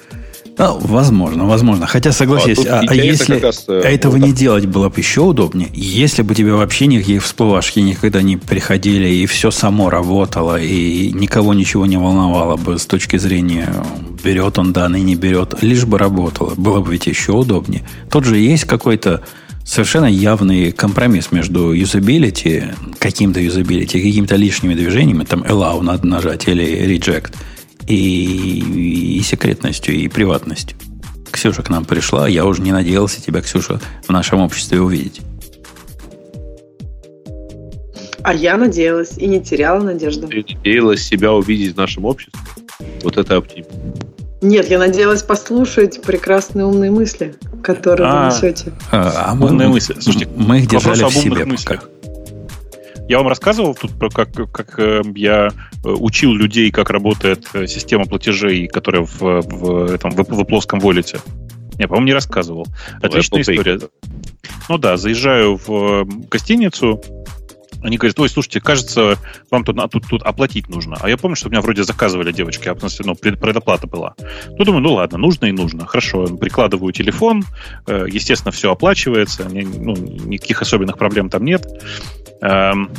Э, через какое-то время мои девочки, которые оформляли гостиницы, говорят, слушай, нет, там мы на самом деле все предоплачивали, сейчас тебе вернут. Я подхожу на ресепшн, мне говорят, а, слушайте, ну тут все очень просто. Мы вам сейчас обратно на карточку вернем. А я, напомню, прикладывал телефон вместо оплаты карточкой. Я говорю, ну давайте посмотрим, как, это, как вы это сделаете. Э, и, ну, разумеется, у них ничего не вышло. Э, и в этот момент мне пришлось открыть людям глаза. Сейчас я попробую вам еще раз открыть. Вы же понимаете, да, что в тот момент, когда вы прикладываете телефон к читалке э, этих меток для кредитных карт, туда передается не номер вашей карты. Для, меня, для меня, кстати, это тоже было бы сюрпризом. Я удивлялся в Твиттере, что каким образом э, продавец мог мне вернуть деньги на заблокированную карточку. А нет никаких проблем. Надо, э, ну, то есть отправить деньги на заблокированную карту несложно, она существует физически. Здесь не может ничего потратить, но она есть. Ну как, у нее номера такого нет. Такого номера больше нет. У этой карточки не теперь надо. другой номер. Для этого, для этого не нужно ничего делать. Это есть, это просто статус транзакции другой ты говоришь, это возврат вот по той-то транзакции. И деньги возвращаются на банковский счет, на самом деле. У тебя же за картой счет закреплен, на самом деле. Подожди, Бобок, а почему у тебя тогда не сработало, если это возврат вот такой-то транзакции? Потому что карточка, которую отдает Apple Pay, э, она это не то же самое, что обычная, обычная карта. Ребята хотели вернуть мне деньги на карту, не отменить транзакцию. Не хотели не отменить а, транзакцию, да. Ну подожди, ну так, а, ну почему они не могли отменить транзакцию тогда? Ну потому что они не умели просто. Они хотели вернуть деньги, просто переслав их мне на карту. Давайте. Не, ну, не будет, да. Это да. на самом деле э, проблема исключительно вот постсоветского банковской части, где проскочили стадию э, довольно большую развитие э, ну, банковских карт и сразу перешли сильно в современные. Поэтому платеж с карты на карту здесь, э, ну вот, peer-to-peer платежи, которые в, в Америке представлены исключительно, по-моему, PayPal, да, здесь прямо вот цветут и пахнут в любой сфере. Ну, короче, это, это удивительное дело. Люди действительно этого не понимают. Apple перед тем, как инициировать транзакцию, то есть платеж, генерирует новый, новую кредитную карту, в смысле новые данные, новый номер карты, и платежи происходят каждый раз с новой карты. И это сделано вовсе не для того, чтобы вам потом туда нельзя было деньги вернуть, а сделано для того, Подожди, чтобы вас... Ты платил по... с... Э, ну, у тебя там в Apple Pay привязана какая карта? Ну, кредитная. В чем, в чем Нет, ну, вопрос? Ну, российская какая-то, да? Ну, российская, да. Ну, ну, ты же мог ее номер дать? Не, конечно, мог. Я в конце концов так и сделал. Но э, ну, в данном конкретном случае, э, еще раз, тут что важно, что все это делается на самом деле исключительно для повышения безопасности, чтобы, чтобы за вами не могли следить. Давайте я иначе скажу. Чтобы при оплате где угодно через телефоны Apple за вами могла следить только Apple которая не, то, никто не следит, потому что все, большая часть находится у вас в телефоне. Я в процессе... Знаю, это но... диверсификация, понимаешь? Ты, например, делаешь через одну покупку по Apple Pay, а остальную, например, своей кредиткой. У тебя, получается, половину раза того Apple следит, а половину раз все остальные. Удобно. Да, очень удобно, я согласен с тобой. Я, Бобок, я просто хочу защитить от очередного э, высказывания, что Бобок опять щелкает и о том, что приходит на банковский О. счет. Не, не на банковский счет. Банковский счет в этом деле как-то никак не связан. Э, но это, это карта, которая с банковским счетом да нет, нет никакой связи. Мне, насколько мне объяснили знающие люди, это типа как э, такой, как в момент транзакции произошел токен, выписан токен, который описывает полностью все это э, всю эту транзакцию, с этим токеном самим по себе можно делать все остальное. Типа твоей карточки в этот момент уже особо не надо для того, чтобы, например, вернуть, откатить. Не, не, смотри. Так подожди, а если у тебя карта закрыта, то что произошло? Приходят обратно. Я тоже удивился. У меня карта была, этой карты больше не было. И пришли так, деньги на нее обратно. Куда она пришла куда обратно? Пришла обратно? На новую карту, которая вышла ей на замену. Нет. Ну, правда. А, нет, слушай, а если вот у меня, например, я счет, например, закрыла? Это просто ID. Причем ID, не, ну, как... А, этот номер карты выпущен, условно говоря, под вашим аккаунтом банковским.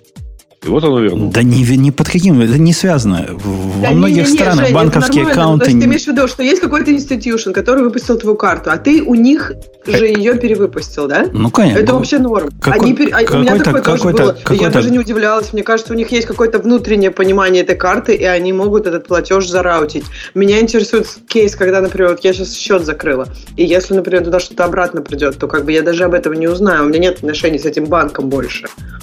Ну, по идее, банк должен реджектить этот э, приход. Ну, как, как, как, и вернуться к отправителю. А отправитель типа свяжется со мной и скажет, мы не можем вам ну, обратно? да, нам вернулись деньги там дня через 3, через 4. Что делать, куда платить? Да не, я надеюсь, что у меня все там шито-крыто, но я просто как бы допускаю, что есть какие-то штуки, которые могут когда-то внезапно для меня. У, у, у нас в чатике странное замечание о том, что карта всегда крепится к счету. Да нет счета у меня никакого в Голдмане. Да не-не-не, у меня, у меня есть ну, карточка. Есть счет. А, а. У кредиток нет никакого счета. Тем не менее, у меня такое было. Если на кредитку обратно что-то приходит, у меня новая кредитка выпущена, например, Амикс, Амиксом, они это нормально роутят. У них как бы есть за тобой кредитка, и как бы если они ее перевыпускали, то они как бы нормально зароутят все эти Это напоминает вот давешнюю дискуссию про то, что если так сказать, мы не храним e-mail, то у нас нет профиля. Нет, конечно же, есть профиль, есть аккаунт. Это не, это не значит, что у вас есть на руках реквизиты этого аккаунта, но условно номер карточки и номер следующей карточки и номер там еще 10 карточек, которые у вас есть, это алиасы этого счета. То есть где-то внутри лицевой счет в банке у вас точно есть. Это не лицевой счет. Нет, не надо так да, говорить. Не счет в банке. Это, подожди, это кредитка, щ... она не, может, ну, не, обез... не должна быть ассоциирована, извини, Бабук, с счетом. Почему, Грей, ты говоришь, что это счет? Это аккаунт, ты прав, но это не счет. Аккаунт и счет это одно и то же, ребята. Слово аккаунт и счет это одно и это то же. Нет, аккаунт есть, ra- есть разные типы счетов. И вы сейчас говорите про банковский счет, и у вас действительно может его не быть, а карта быть при этом. Быть при, быть при. Но очевидно, что есть особое место, которое можно называть аккаунтом или счетом, которое привязано к вам и к карте. Ну, вообще, знаешь, не, не факт, Бобок. Я могу представить разные технические методы, как можно добиться вот этого всего, о чем ты говоришь, например, версионированием. И у тебя будет, как, ну, представь себе такой гид, в котором вся, все, твои изменения номеров – и э, для этого особого профиля не надо. Конечно, если этот гид репозиторий не считает твоим профилем, и не надо тебя прослеживать э, повсюду для этого. Да понятно. Поздравляю, ты только что изобрел блокчейн. Э, это типичная история про биткоин, в котором никаких аккаунтов на самом деле нет, а есть просто номера кошельков. Ты сейчас про это, да? Ну да, да, да. Какой-то номерок есть. Просто номерок, да, неважно, что назначает, абстрак... ничего не означает. Просто абстрактный, абстрактный идентификатор. И оно бы так и было, если бы банку не нужно было периодически э, тебе звонить и спрашивать, а ты точно не хочешь закрыть там эту карту или открыть новую карту? И всякое такое. Авто... От этого автоматически появляется как раз то, что называется словом, э, словом аккаунт, в смысле то, что называется словом счет. То есть у тебя все равно, так или иначе, в банке этот счет есть. Просто он не называется банковским счетом. Понимаешь? Это типа какая-то э, ну, давайте назовем это словом, структура. Какая-то, какой-то набор записей в базы данных, который э, привязан к тебе и к твоей карте. Э, и в результате все, вся работа происходит просто с ней. Ну, Оно, на безусловно... самом деле, это, конечно же, банковский счет, у которого есть реквизиты, просто э, зависит, ну, просто на него в итоге все равно можно там, перечислить напрямую деньги. Просто банк может не давать этого, этой возможности. Ну, оно Подожди, просто... разве на кредитную карту, насколько я понимаю, на кредитную карту нельзя перечислить деньги. Ты можешь с нее заплатить, можно откатить транзакцию, но просто на нее перечислить деньги, насколько я понимаю, нельзя насколько я понимаю, ты права, если ты живешь в Америке. Есть такая да. особенность американского банкинга, что на кредитную карту только ты сам можешь положить деньги. Ты не, не кладешь на нее деньги, это, ты как бы ее оплачиваешь. Но это оно есть. Это оно есть. В смысле, только ты сам можешь погасить там какой-то кусок задолженности. Да, ты как... Нет, подожди, погасить может... Ну, ты можешь погасить, ты из... Ну, как... Технически не только ты можешь погасить, но это не, не в классическом понимании э, положил это... на нее деньги. Да-да, это не перевод денег. Ты вот да. Да, да, логически это такой же банковский счет. Я согласна, глобально, да. То есть счет, а, разницы особо нет. Бокам, неважно. Ну, то есть э, это не то, что это прямо вот, вот, вот это все там, условно говоря, там текстовая переменная, а это целочисленная, да, и, и поэтому с ней работать надо иначе. Это все одного уровня, так сказать, э, блоки. А, давайте... У меня есть еще одна тема, на самом деле, на которая на этой неделе была, а мы ее как-то вот умудрились пропустить. Это тоже про privacy. Но более интересно это про то, что э, Chrome собирается э, отказаться от поддержки кук, ну, third-party cookies. Chrome, а, ну, в смысле, у них есть план по отказу постепенному. Они в течение двух лет собираются прекратить поддерживать куки, которые э, подгружаются со сторонних сайтов. То есть, когда вы заходите на страницу, есть две стороны, есть сервер и пользователь, и э, вот никакие третьи куки подгружены быть не могут. И это на самом деле довольно серьезная штука, потому что э, ну, практически на данный момент 100% всяких счетчиков, э, рекламных систем, э, Facebook пикселей и всего прочего, это вот эти самые third-party cookies, которые позволяют вас отслеживать между сайтами, собирать массу полезной про вас информации и так далее. Мне даже интересно не столько э, посмотреть на вот то, что в итоге произойдет без этого, но на самом деле Google в данном случае явно стреляет прямо сам себе в ногу, и взамен они придумали довольно большой фреймворк стандартов, набор стандартов, которые призваны заменить вот этот, э, вот эти вот самые маленькие текстовые файлы, э, то есть сами куки, с довольно интересными, кстати говоря, вещами. А, они э, подробно расписывали это еще в прошлом году, ну, начали подробно расписывать. И там очень интересная штука, например, вот как они собираются заменить э, э, вот этот кросс-сайт э, трекинг э, с помощью, ну, не секрет, что отслеживание пользователей между сайтами позволяет построить пользовательский поведенческий профиль и таргетировать так или иначе рекламу. Вот тут предлагается система под названием FLOG, Federation League of uh, Cohorts, uh, где очень большой кусок работы по классификации ваших uh, путешествий между сайтами перекладывается на Chrome, то есть на ваш браузер, который сам построит ваш поведенческий профиль и будет, условно говоря, при заходе на сайт и соответствующем запросе HTTP-хидером сообщать, а кажется, этот чувак там, там на 66% увлекается кулинарией. Вот покажи ему соответствующую рекламу. Погоди, погоди, погоди. Э, вот эти third-party cookies, э, я, я понимаю, есть такой мир, в котором они исключительно используются для отслеживания пользователей, и только с этой точки зрения и интересны. это то, что я озвучил. Однако это не, не совсем так и не всегда так. Например, если вы используете какое-то приложение внутри своей страницы, которая использует внешние виджеты, а как Например, оно будет работать теперь? Как оно теперь работать будет? Никак, не будет оно так. То есть, э, э, э оно... Ну, то есть, условно говоря, если э, ты заходишь на сайт, вот, там, вот предположим, полгода или там через два года у меня новая, новейшая версия Хрома, я захожу на сайт с комментариями дискоса, я не вижу никаких комментариев, потому что а, это все грузит. Ну, точнее, э, дискос меня не узнает, потому что по умолчанию э, мой браузер не передает никаких кук никому больше, кроме как серверу. А, а дискос это, условно говоря, JavaScript фрейм, который с другого сайта Э, да, в общем, нам куки... Ну, если речь идет про iFrame, как, э, как это происходит в, в, и в дискосе, и в наших комментариях, то мы, собственно, не следим за, за чужими куками. Нам нужны куки для нашего конкретного домена. И если наш конкретный, наш конкретный iFrame вставлен ну, в сайт, так это ведь ну, основное поведение. Для этого все и делают, чтобы вставить в сайт. То есть теперь вставить нельзя будет внешне ничего в сайт. Внешние виджеты – э, прикажут долго жить после этого? Нет, внешние виджеты могут работать, но они не получат кук от браузера. Ну, они это получат... значит, многие, на, многие на из них говоришь, не смогут работать вообще. Было лет 6 или 8 назад. А, у Safari была такая настройка не передавать э, Она, она и сейчас есть? Нет, вот сейчас ее э, в лоб нету, вот именно в такой формулировке. А раньше я прям прямо помню, как у меня чего-то не срабатывало на мобильном Safari.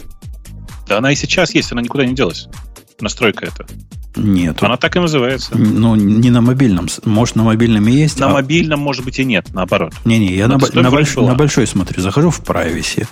В privacy есть заблокировать все куки и заблокировать кросс-сайт трекинг. Но это про, про другое. В общем, все. Больше ничего нет. В смысле, в security нет раздела, нет раздела accept cookies? Это не security. Тут два раздела есть. Privacy и security. В security вообще про это нет. В security есть разрешить JavaScript, не разрешить JavaScript. И разрешить посещать подозрительные сайты или не разрешить. Все, это все, что есть в security. В privacy... Слово подозрительные сайты? В privacy есть слово куки. Встречается, да, один раз. И вариант заблокировать все. Да, Нет. а раньше была вот такая вот тонкая настройка, что ты мог э, на самом деле не блокировать, а ты мог там типа передавать все куки, передавать посещаемых сайтов э, или не передавать вообще.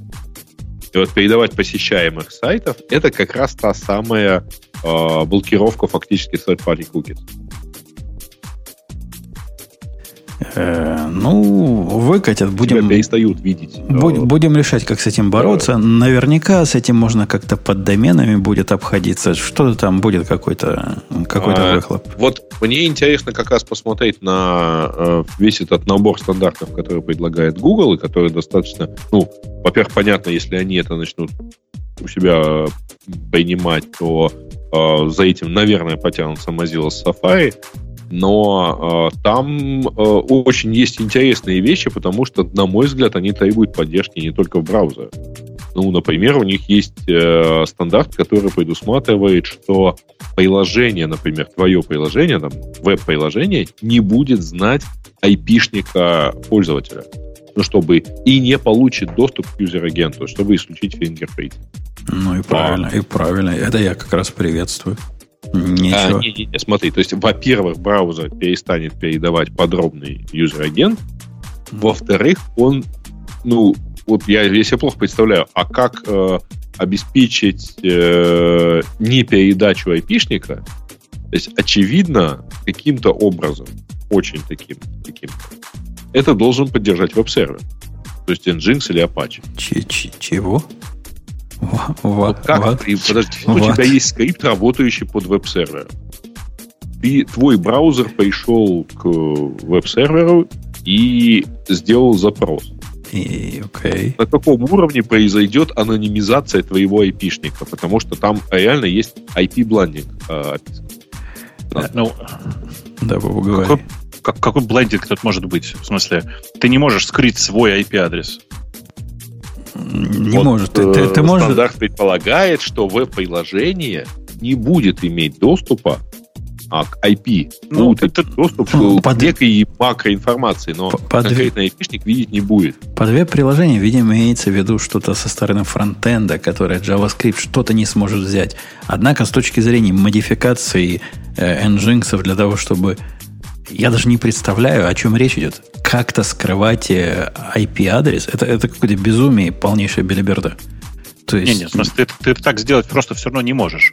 Веб-сервер в любом случае получит информацию о том, с какого IP-адреса к нему пришли. Конечно. Единственный Ребят, путь в эту сторону... Мож... IP да, да, да не важно, что они там не... Это физически невозможно. Да, да, что бы они там не Я написали. Понимаю, но это, по моему предположению, э, подразумевает поддержку на уровне Nginx. То есть, Не-не-не, это предполагает... Это... должен так все запрограммировать, чтобы да. Женя не мог получить из своего скрипта на Go э, доступа к IP-адресу. Не-не, на самом деле, Грей, это предполагает гораздо больше. Это предполагает разработку нового стека протоколов, которые будут работать не на основе э, IP, чтобы у них вообще там IP не лежало ни на каком транспортном уровне, а нечто другое. Не знаю, голубиная почта. Все, чтобы лишь знать ID голуби. И никакого IP тебе не надо будет. Это какое-то полнейшее безумие. Скрывать это на уровне как добровольно-принудительного э, модификации веб-сервера, это еще более безумие. Я, я не знаю, о чем там речь идет, но ехать надо.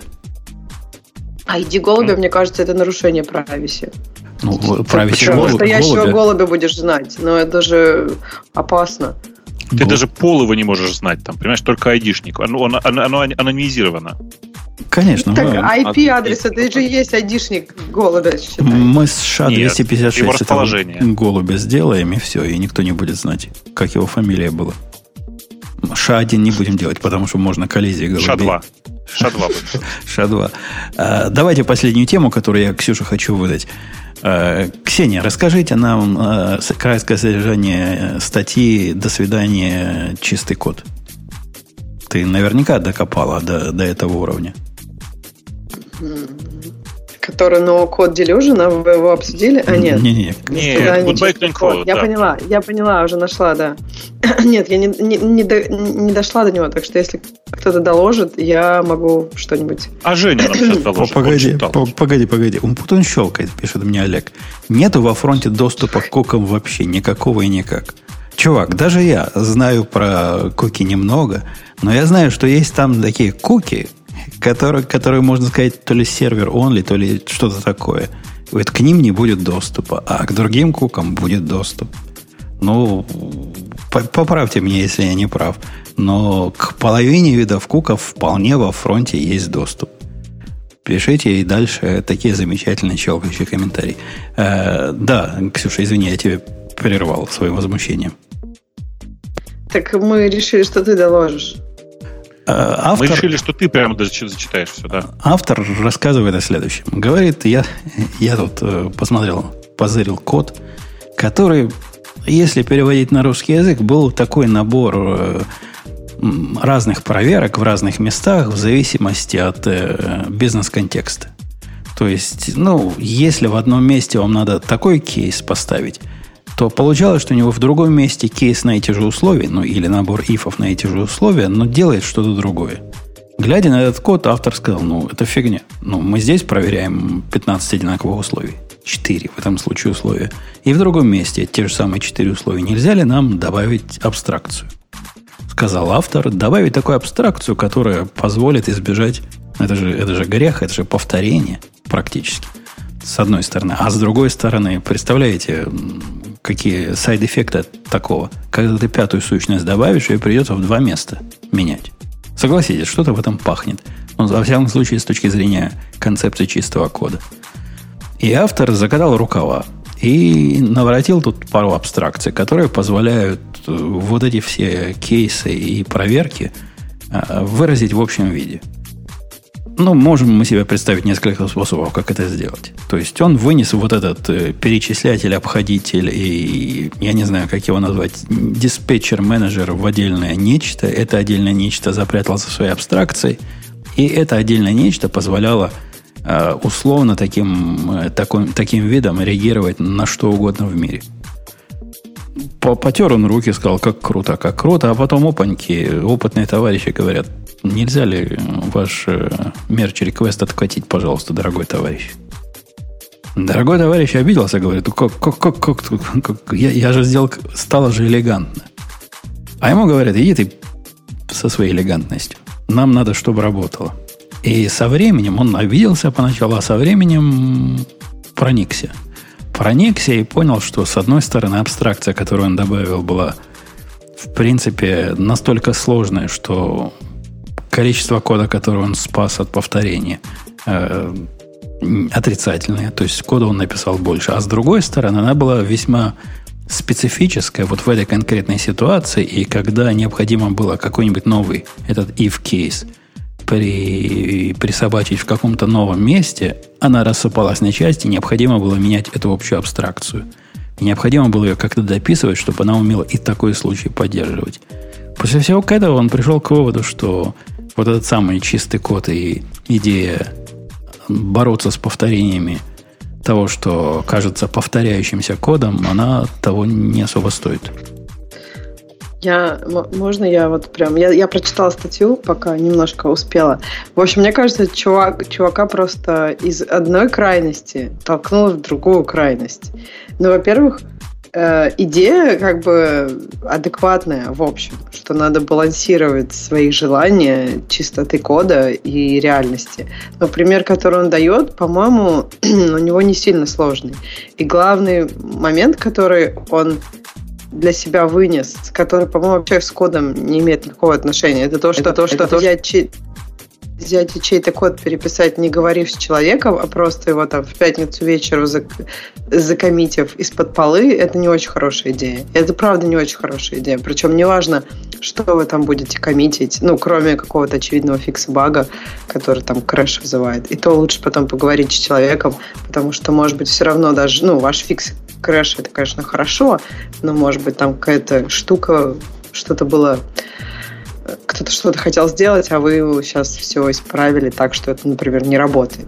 Ну, в общем, говорить, если ты хочешь поменять чей-то код, по-моему, всегда довольно адекватно. У меня, у меня к этому, к этой статье гораздо более теплое в фундаментальном смысле отношение. Я всячески борюсь со своими молодыми оптимизаторами, с идеей выноса общей части. Это, это так часто происходит на практике, когда человек э, смотрит в код, представьте себе какой-нибудь код, который делает анализ чего-то. И для анализа этого чего-то надо, например, производить категоризацию э, состояния ценной бумаги на рынке в этот момент. Для того, чтобы производить эту категоризацию, это набор ифов и кейсов ну, строго говоря. То есть, если вот там флажочек такой, такой-то, такой, то это будет marketable limit order. А если там 5 флажков вот такие, то это будет такой-то ордер. И человек пришел ко мне и говорит, ну, он потом говорит, ну, ты же ты программист, ну, ты же ты ж программист, ты же столько лет, почему у тебя этот код в четырех разных местах? Как так может быть? Он такой похожий, такой похожий, давай мы его вынесем в одно место – мой первый вопрос был такой, так, э, гнусный вопрос. А в какое место выносить будем? Куда? кто, кто владеет этим кодом? Кто станет хозяином этого кода? Э, для кого этот код будет? Непонятно, да? Ну, для кого, Ксюша? Для какой-то Commons Util, что-то такое должно быть, миск, что-то в эту сторону надо вести. А мне кажется, вот твой пример как раз, ну, такой вот, вот, вот если бы этот чувак твой пример засунул в свою статью, я бы сказал, да, чувак, прям это. Он просто говорит про геометрические фигуры. Слушай, ну это все-таки разные вещи, когда мы про ценные бумаги говорим. Ну, это просто, мне кажется, ценные бумаги это такой рассадник Э, как бы неэлегантных концепций, а просто какого-то такого пример мира, а, где нет это, никакой это логики. Не, это не про концепцию, не про логику. Там логика нет, ну есть. подожди, если он, он совершенно, фигуры, там можно Смотри, ну, он совершенно справедливо говорит. У тебя есть э, кейс написан, свич написан в четырех местах, говорит мне китаец. Ну, не китаец, но более другой, но как китаец, но другой. При этом из этих четырех случаев два абсолютно идентичны. Просто cut and paste, один в один. Два из них э, у а них... сколько там вариантов? Если там два варианта, я не знаю, ну там, и что? Там, там шесть, белое, шесть, шесть вариантов. Шесть. Там всего шесть видов вот этих э, статусов надо получить. Вот два варианта абсолютно идентичны. два варианта отличаются в, в полутора ветках. И я ему говорю, нет, все правильно. Все правильно, так и надо делать. Потому что не далее, как позавчера, один из этих вариантов мне понадобилось поменять в контексте конкретного анализа. И, и то, что я меняю в одном месте этот свич, вообще никак не связано с тем, что я захочу поменять все на свете. А представьте, если бы я сделал красивую абстракцию. А как часто ты добавляешь во все эти четыре места? Мне кажется, тут две, два варианта. Первый, как часто ты изменяешь все эти четыре места одинаковым способом, и как часто ты изменяешь все эти четыре места или одно из них разным способом. И то есть, ну, вот ну, я так понимаю, что у тебя не случается того, что тебе надо в четыре места добавить, и ты забыл добавить куда-то. А, ну, это даже по бизнесу такого быть не может. То есть это должна быть какая-то уже глубокая революция паразити, чтобы добавился ну, какой-то седьмой тогда? тип. Да, седьмой да, тип. Да, да, да, да, да. Ответ абсолютно, мне кажется, даже не, не может быть быть быть быть быть ну почему? Может быть. Я в себе могу представить такую абстракцию, которая будет, э, назовем ее, например, э, категоризатор э, транзакций. Можно такое представить? который будет уметь взять любую транзакцию, понять, в каком контексте ты эту транзакцию пытаешься использовать, и делать ей категоризацию для любого случая в мире. Слушай, но если это разные случаи, то как бы иметь этот код рядом не, не имеет какой-то большой э, большой пользы, понимаешь? Этот код локализовать рядом хорошо, если ты его меняешь вместе. Если ты по бизнесу не можешь его менять вместе, то твой вариант, ну, как бы такой же, как вариант иметь это все вместе. То есть тут нет концептуально какой-то разницы. Не, не, есть концептуальная разница. Но вот смотри, если бы мы сделали отдельную абстракцию про это, мы бы придумали сначала какой-нибудь базовый класс. Базовый класс, который покрывал бы поведение по умолчанию. В результате, если бы мы добавляли новый анализ, который вот как тема И2, теоретически нам ничего бы делать не надо было. Мы, мы бы были покрыты базовым, базовой имплементацией. Согласны? В этом что-то есть. И... Не, ну можно так сделать. Нет, я согласна, но понимаешь, э, если у тебя это все будет меняться, и, например, в какой-то момент у тебя уже нет базовой имплементации, да, то есть у тебя вот есть 4 кейса, и вот как бы все 6 кейс, ну, есть вот в общем, нет ситуации, нет у них таких больших пересечений больше. То есть, если у тебя это волатильно, и если как бы у тебя пересечения могут уходить и истребляться, то базовый класс в какой-то момент, он станет обсолет у тебя, у тебя будет просто интерфейс, да, и как бы вопрос, понимаешь? Понимаю. И я на твоей стороне, я просто пытаюсь играть э, со стороны черных в этом. И я полностью согласен, что какие интересные проблемы начнутся, когда понадобится поменять интерфейс этого базового класса. Вот тут уже в цирке не смеются.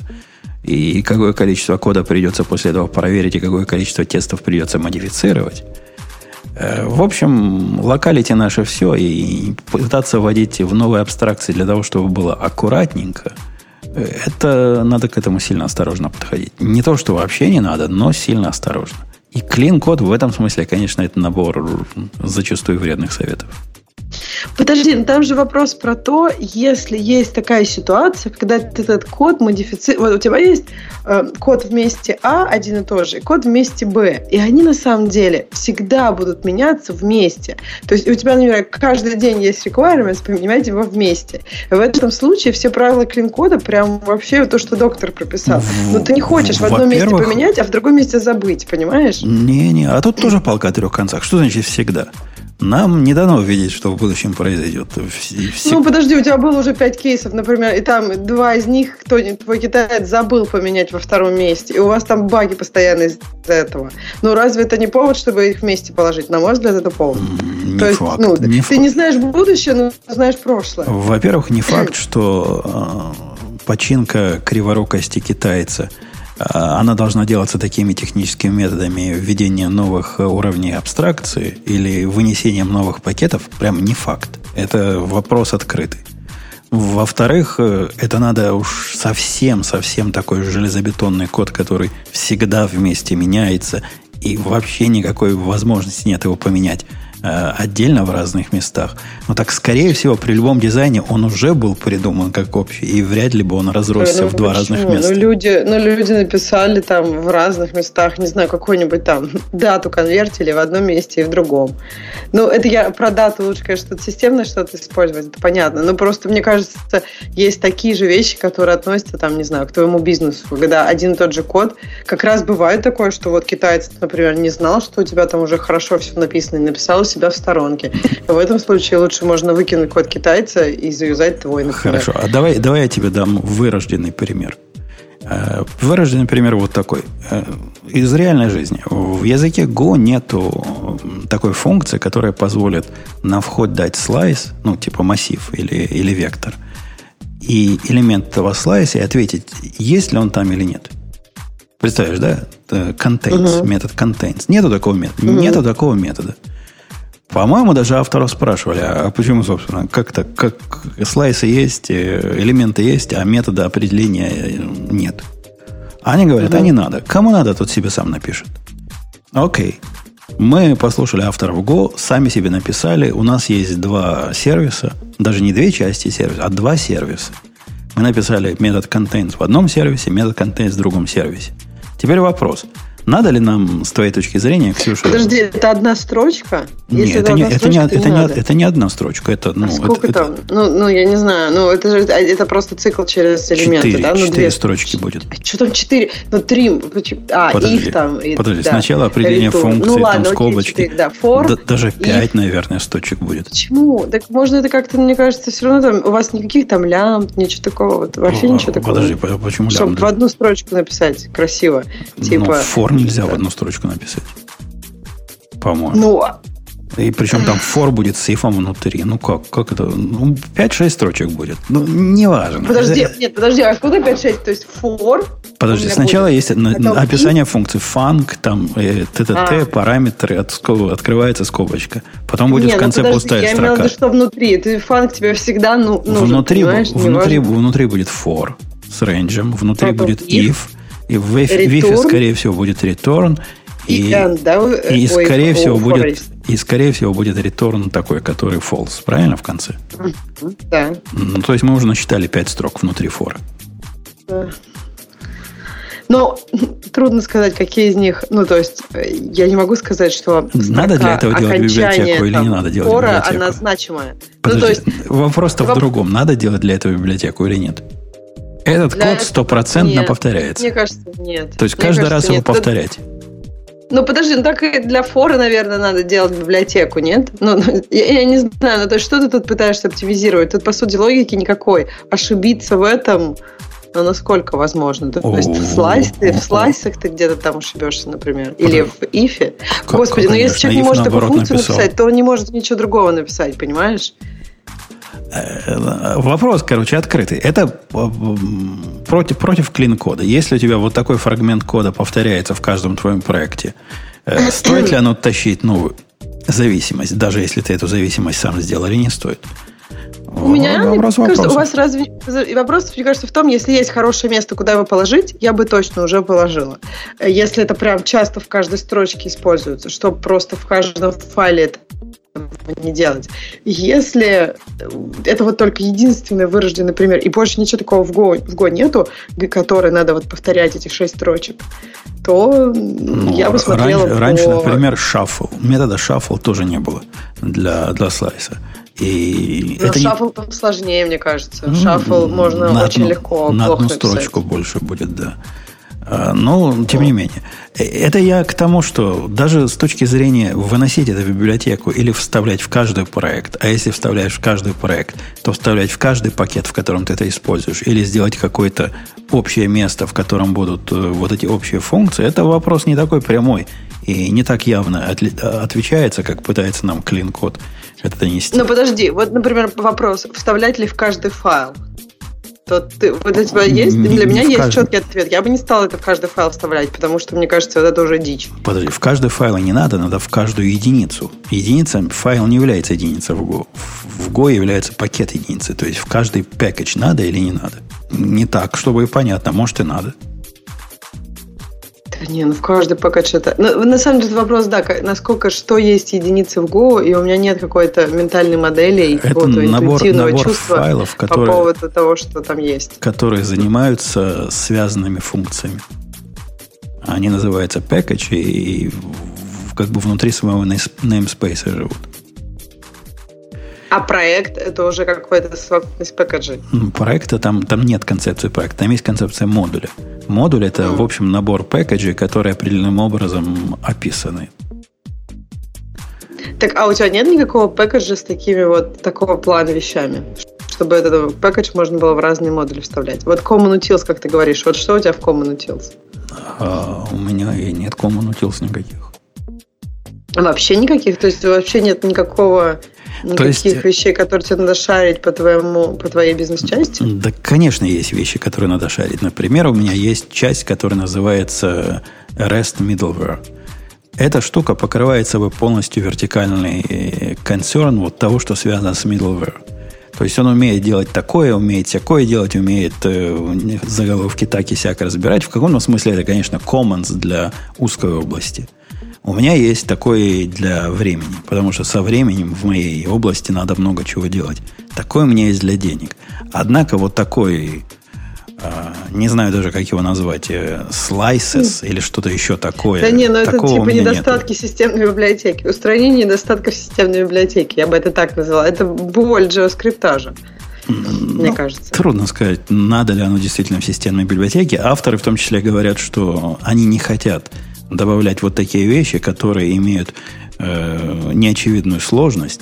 Согласись, если библиотека тебе говорила contains или не contains, ты мог бы и не знать, что она на самом деле for внутри делает. Ну, правда, что ли? А как оно? Магия? Магия? То есть какие-то ну, волшебники? Ну, Я не понимаю, если человек не понимает, что если у него array, а не set, ну, то есть все contains будет просто как бы, ну, complexity у него будет черт. пройти через все элементы. Да, черт то его знает. Кажется... Может там реализация а сначала ну? быстро как-то хитро отсортировать, как, а как, потом как? методом половинного деления туда-сюда ходить. А потом еще как. Черт его знает, как они могли сделать. Слушай, а ну, может, они у каждого ну, элемента ну, индекса как бы, ведут. Все равно будет плохо, если ты уже отсортируешь. Подожди, если ты отсортируешь, то всяко будет хуже, правильно? n log n у тебя будет. А так у тебя... Да, да, ну, я, я, я, что, я, я с тобой согласен, да. То есть ты имеешь в виду, что типа могут думать, что хуже complexity, чем просто пройти через все элементы? Могут думать, что complexity не такая, как представлена в библиотеке. Э, это один из их доводов. Мне он тоже не кажется сильно убедительным, особенно в контексте операции, которые явно требуют перечисления всех элементов ну, до, до момента его нахождения. Но, тем не менее, они такой довод часто приводят. Просто не, а у них такое. вообще нет функций, э, никаких функций, которые вот complexity которых э, как бы ну очевидно для тех, кто вообще ну как бы понимает, что это наверняка же есть. Вот тот же shuffle, ты говоришь, они же сделали. То есть, как бы complexity shuffle а всем очевидно, а complexity contains нет. А они shuffle долго не хотели делать. Ну, вот ну только недавно сделали. Ну, Почему да, не сделали сломались, то и другое сломались. вместе?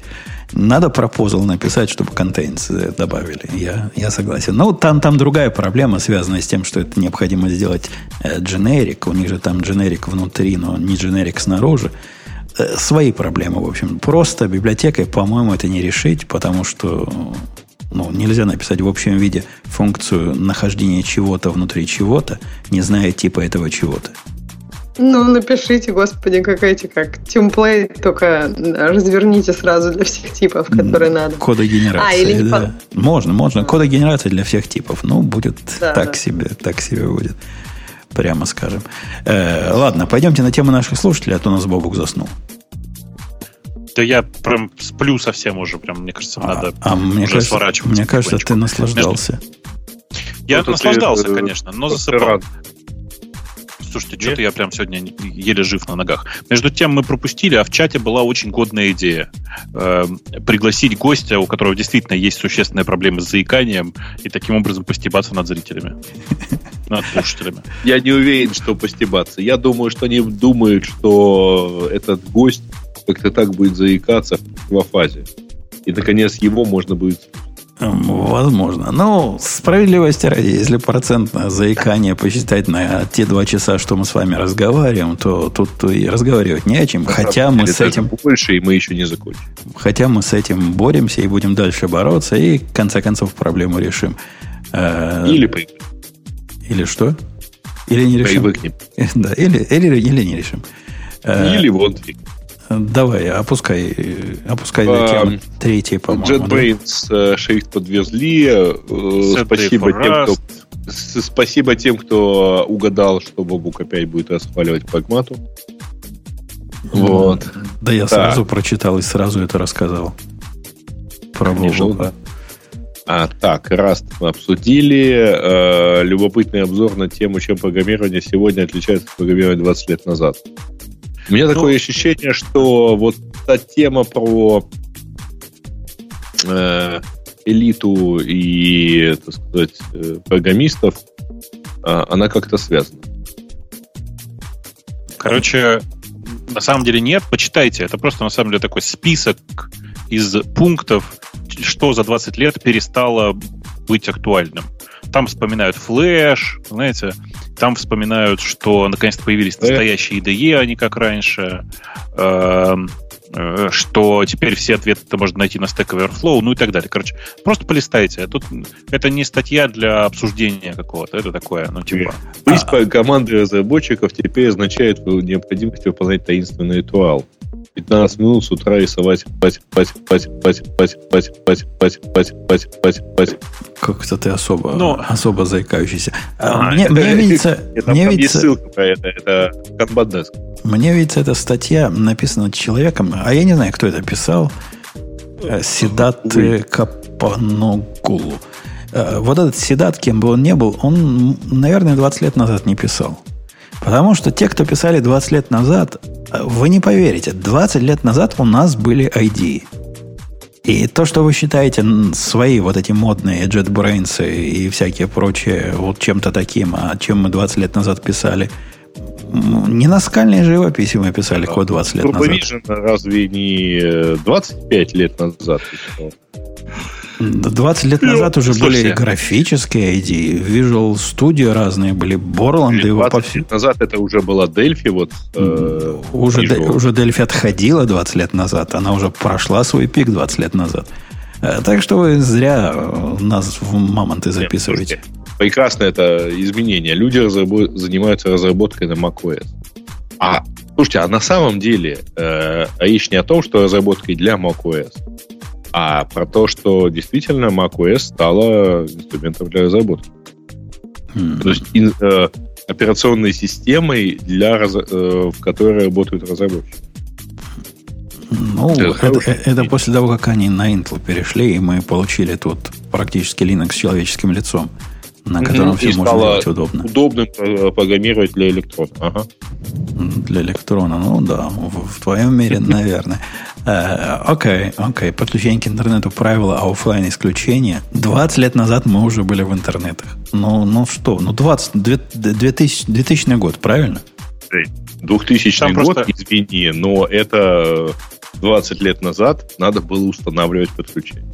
Ну, мы были с интернетами, уже даже не с телефонными интернетами. Нет, уже и еще сильно с телефонами. Ну, это вы. А, окей. А вы тоже на самом деле, извините. В 2000 подожди, подожди, подожди, подожди, подожди, подожди, подожди, подожди, подожди, подожди, подожди, подожди, подожди, девятый год получается. Ну, ну ладно, 2000 уже, да. Твое подожди было просто круто. Его надо на, на рингтоны. Кто, кто записал? Будет телефон звонить, так все, подожди, подожди, подожди, подожди. Это было красиво.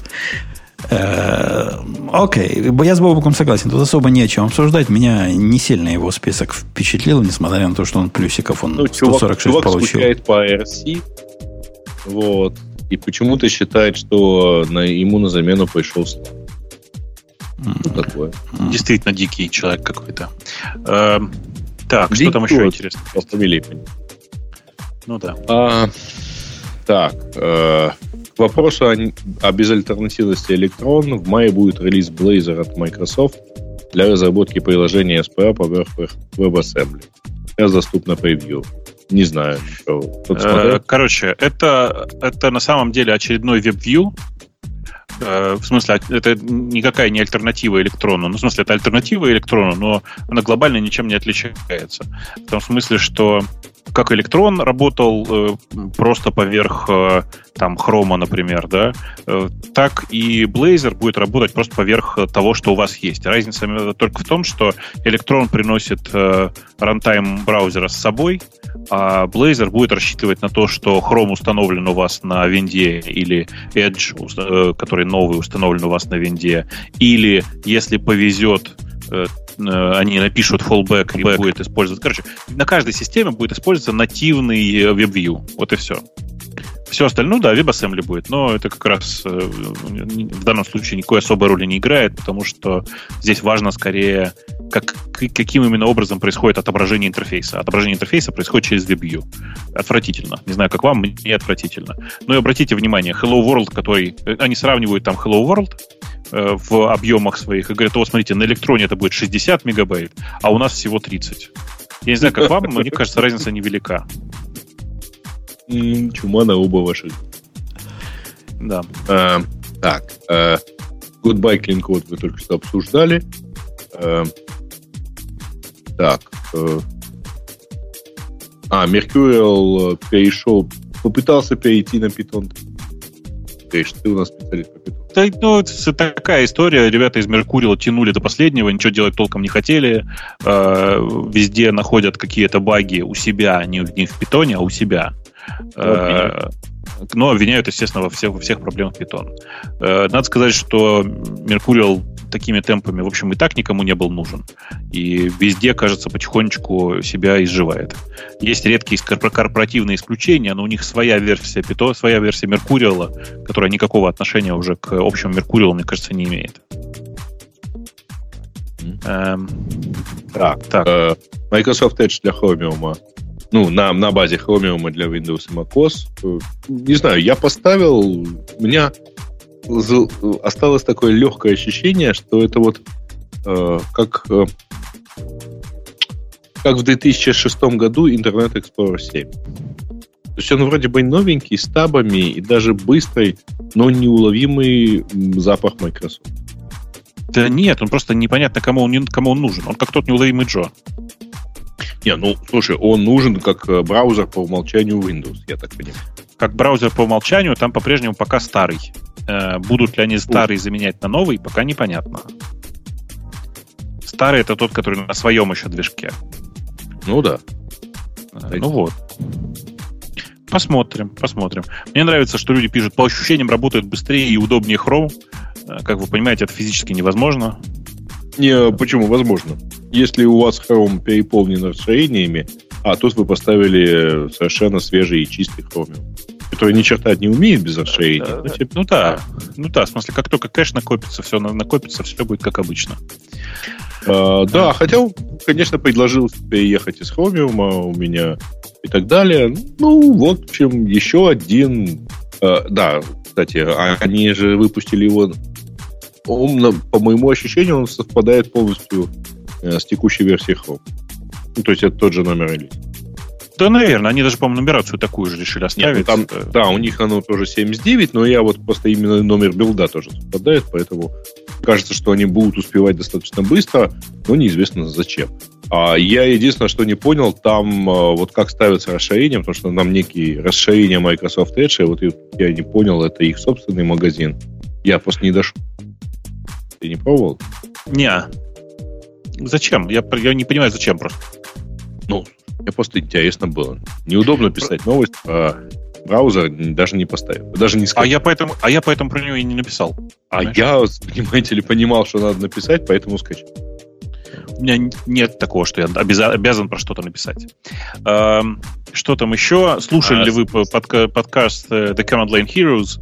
Э, ну да, в смысле, я его слушал. Он неплохой. А, он это, неплохой. Это, это Red Hat подкаст, да. Он неплохой, он немножко такой, как бы сказать, чайниковский, в смысле, он поверхностный очень. Но при этом это хороший подкаст для того, чтобы просто что-то приятное послушать. Я не очень люблю продюсерские подкасты, в смысле, которые, знаете, знаете так показательно сделаны. Потому что, в принципе, мне ну, это не очень интересно. Интересно, интересно. Зато у них нет таких заиканий, как у тебя. Да, а, да, да, да. Слушай, да, меня... да, да, да, да, да, да, да, да, да, да, да. Это точно так же, как нам комментировали в прошлый раз. Вот, мол, 10 лет назад все было гораздо круче. Но просто 10 лет назад мы все записывали свои дорожки по отдельности, потом мы их тебе как-то присылали, сильно мучаясь при этом, и ты потом полночи их сводил. Э, да не, э, это несомненно безобразие, и несомненно с этим безобразием надо что-то делать. Если бы мы знали, что делать, дорогие слушатели, мы бы уже сделали. Мы думаем в эту сторону и что-нибудь придумаем. Так, э, какая-то очень сложная статья про static types at dangerously interesting. На самом деле, я не читал эту статью, я боюсь, что мы сейчас в нее э, Она слишком надолго уйдем. Не очень маленькая и с примерами кода. Да. Я говорю, потому что мы, мы, мы с ней сейчас надолго уйдем. Э, Mozilla действительно уволила некоторую часть своих сотрудников, потому что действительно не смогла развернуться да, в, на новые бизнес-модели.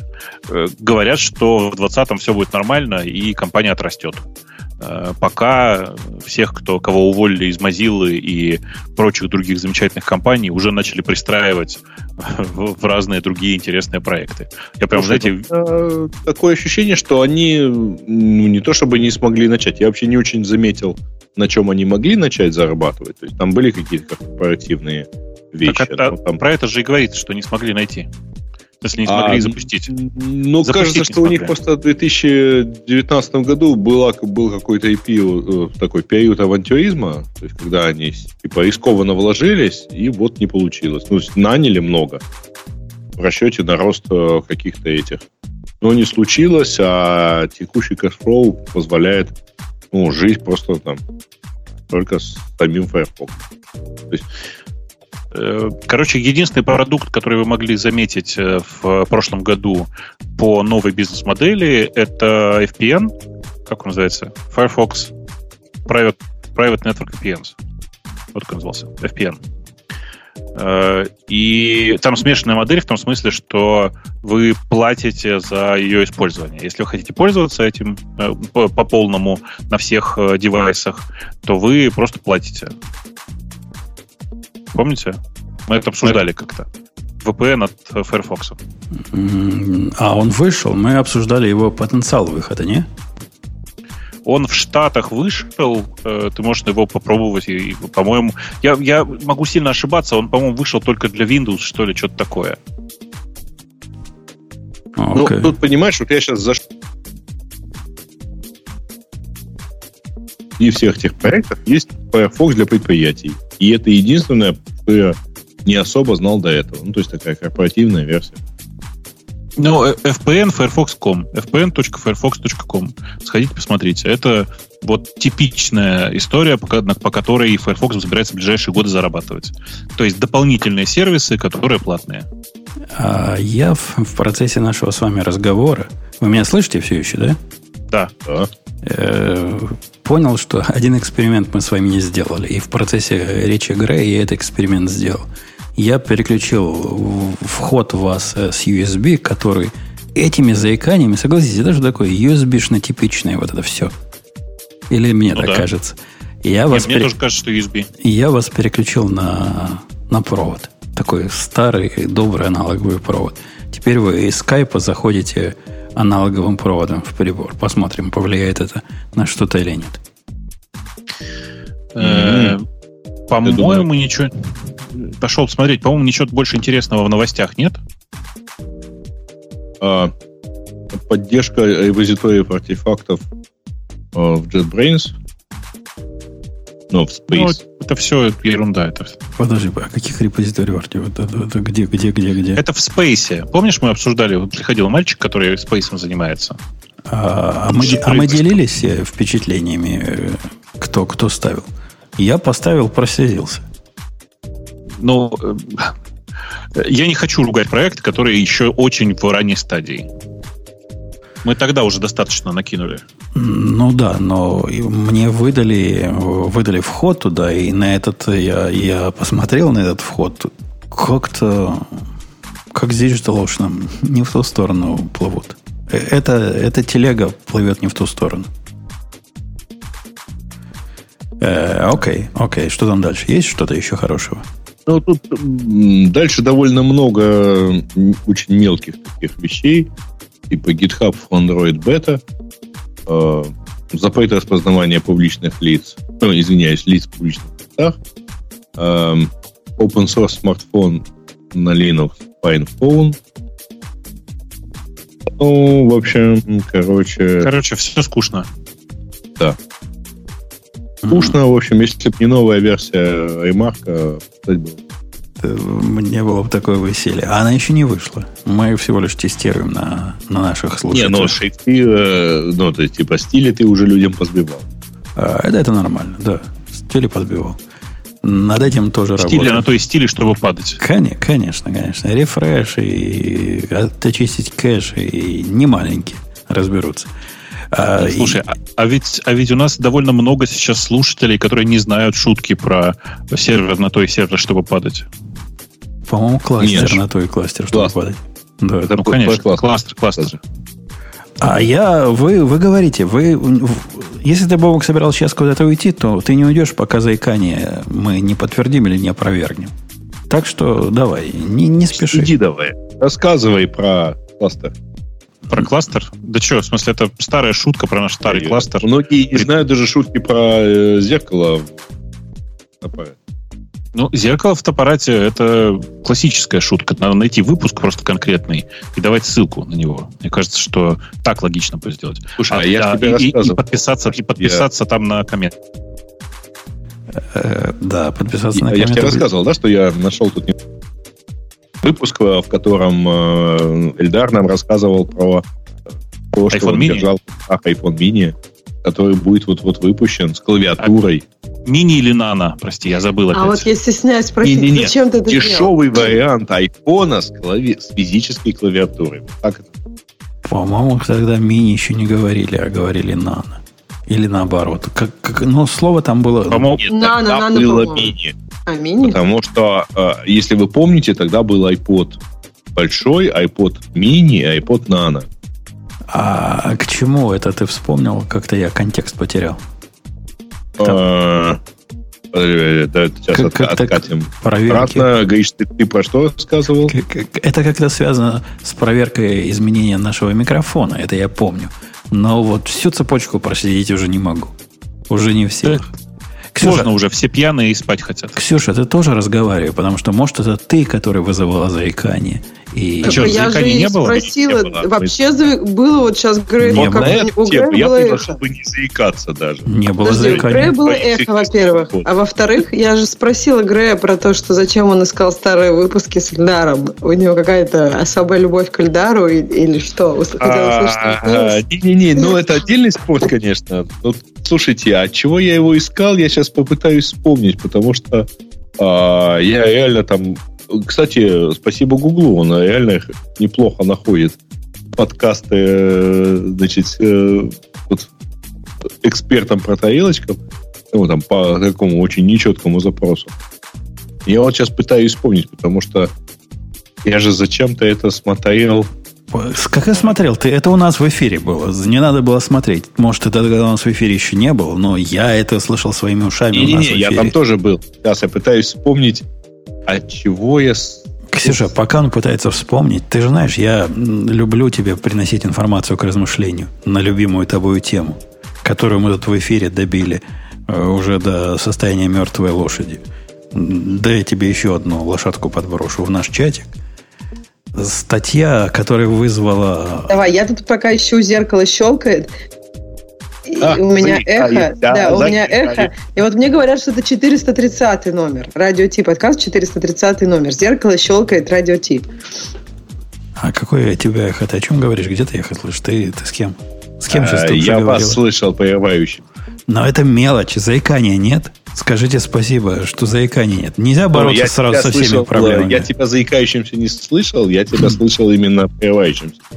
Замечательно. Ну, лишь бы не было заиканий. Но заиканий пока нет. Поле с этой стороны вылетело. Ксюша, ты видишь, да, я тебе статью какую отправил? Изучай. А, нет, пока не вижу. Сейчас изучу. В, а про что в там? наш чатик. И это на самом деле сексизм, вопрошает автор. Альтернативные аргументы, почему женщины покидают Steam. Длинная статья с графиками, как ты любишь. Ну, она не такая длинная, но графики есть. STEM. STEM. Теперь называется STEM. Да. Ну, whatever. STEM так STEM. И, да, там инженеринг. Инженеринг. Может, и Подожди, STEM. там, там, там, типа, это, типа, тетенька э, написала эту статью. Жень, ты ничего не попутал? Ты ну, не любишь тетенек, которые пишут сказать, такие наглые статьи. Когда я сказал товарищ, а на самом деле это товарка, то я ее обидел. Вот это, вот в этом смысле. Окей, окей. Ну, нет, я почитаю, конечно, если ты самым потом в клювике принес, придется читать. А мне, мне, я ее сам читал по диагонали, однако дискуссия была по этому поводу там такая, что, что прямо вау. И на Reddit была дискуссия, и на Hacker News, и еще. Я в трех местах попадал на дискуссию по этому поводу. Камни на камне не оставалось. Слушайте, мы починили проблему. Или мне кажется, или, или в самом деле проблема починилась. Слушай, ну я согласна, что мне кажется, когда я иногда слышу, слышала эхо, но не заикание. Вот когда, по-моему, э, я от Грея слышала какое-то вот эхо такое. Но это было другое, это было не заикание. Да, от идеального качества связи от э, любой средства мы особо не, не ожидаем, однако оно должно быть достаточно хорошее. И, и нет заикания уже в нашей жизни достаточно хорошо. Хотя, конечно, я вас хуже слышу через э, провод почему-то, чем я слышу вас через USB. Бобок, почему так? Ну, потому что аналог, а тут цифра. Цифра же всегда лучше. Золотые контакты нужны. Наверняка, Точно, тебе нужно провода купить золотые. Наверняка в этом дело. А вы слышали? Открываем е- сбор на золотые провода. А есть такая манца позолоченные HDMI контакты, да? Ты, ты знаешь, конечно, такое на самом конечно, деле бывает. Конечно, да. У них конечно. там биты более прямые, чем в этих в обычных медных контактах. Ну подожди, есть же и Ethernet, э, знаешь, да, что и с Ethernet такая же история. Про золотые Ethernet провода. Да ладно, ну не может такого быть. Ну, там же не, не потребительский рынок. То Сейчас есть, то есть найду, а ты сисадмины будут да. покупать золотые наконечники. Эм. Сейчас найду, подожди. Я, я, я, кстати, нашел, почему я слушал, э, искал старый подкаст. Вот. Э, сейчас я ссылочку в чатик дам. Э, дело в том, что я тут просто перед Новым годом была шикарная цитата Перед Новым годом эм, вышла статистика про то, что iPhone XR самая продаваемая модель iPhone за последние там несколько лет. И я пошел посмотреть, что про это писал наш любимый аналитик. А он написал, что это крайне неудачная по позиционированию модель, которая, в общем, продаваться не будет, ситуация гораздо хуже и так далее. И я пошел искать предыдущие эти. Знаете, что я там нашел? Ну? Цита, э, дословная цитата из нашего выпуска, из нашего эфира. iPhone вырос из революционного устройства iPod Touch, потому что Apple хотела подружиться с операторами, но очень неуклюже получилось. Понятно. Да. Вот. Да. И это, и это, извините, вот. И я просто не мог... Я тебе про это и писал, собственно, просто пропустил большую часть Слушай, ну это же история про деньги. Ну просто как, некоторым людям платят деньги, чтобы они говорили не то, что правда. Это же нормально. Почему тебя так это удивляет? Слушай, чувак, думаю, нас, это... э, чувак нас э, в прямом эфире уверял, что он держал в руках маленький iPhone с, клавиатурой, с физической клавиатурой. Ну, блин, он, он, он, он мне кажется, просто вот, у него вот, хорошо вот, работает воображение. воображение. Ему платили за то, чтобы он нам это нес в прямом эфире, эту пургу. А, во-первых, возможно, он его и держал. И я, конечно, возможно, ему так сильно... логотип, а логотип Samsung ему замазали.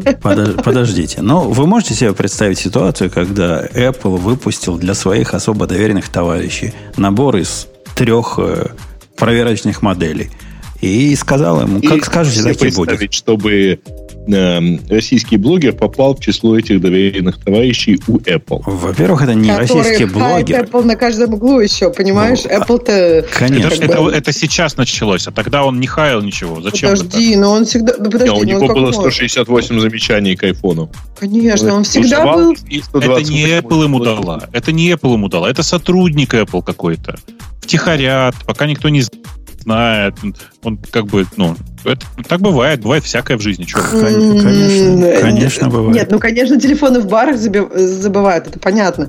Но так, чтобы вот, вот так вот, мне кажется, так, такого не было.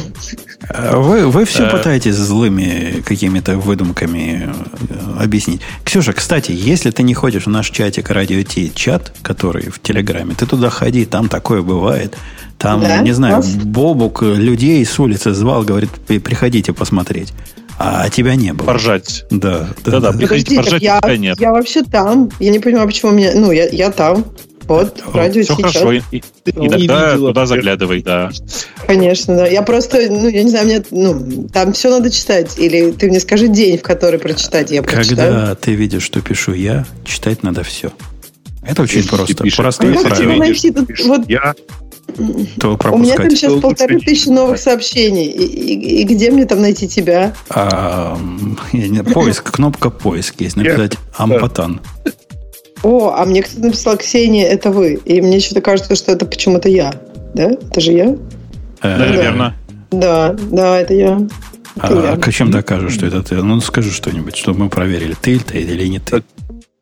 Ну, что мне, какой-то секрет свой выдать, я не знаю, или что? А у тебя тут э, аватарка с яйцом практически. Ты с, с кем мы тут сидим на одном гектаре? Аватарка с яйцом.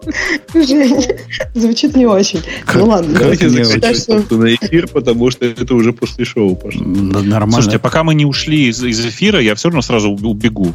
Ты посмотрел, Жень, на ссылку? А, сейчас я а, вижу ссылка Amazon чего-то. И ты говоришь, что там золотые контакты. Зайди туда, посмотри. Это аудиофильские Ethernet провода. Ах, ты как? И вот хороший проводочек. Таймет. Да, да, для тех, кто не, не знает, это аудиофильские Ethernet провода со специальным блоком для компенсации, для улучшения качества звука через них передаваемого. Ethernet проводов на всякий случай. Подожди, у ну, него... Пускай эта компания... Я видел коаксиальных еще. У Нет, него 27... Ну, с межкомпонентах кабель. Рейтинг из 27 обзоров, и он на, на, на 3,5, по-моему. То есть, это хороший рейтинг у этой штуки. Приличный рейтинг, конечно, конечно. Надо брать. Вы и... посмотрите на аналогичные... Это AudioQuest. Для тех, это кто AudioQuest, не... очень дорогая компания, да. Идет, значит, цена трехметрового Ethernet кабеля 2899 95 центов. А и очень удобная кнопочка рядом, купить в один клик. Конечно, на Амазоне, да. Да, да. И only one left in stock. О-ла-ла, налетай подешевле. Э, налетай, торопись, покупай живопись. Хотя, Бобук, ты, наверное, с камнем за пазухой же ведь это сказал, да? Ты мне это говоришь как человеку, который с вами через Neumann TLM-103 разговаривает. Нет, принципе, нет, что ты. Я как раз лагеря. про то, что э, аудиофилы в среднем не очень понимают разницы-то. Вот это вот.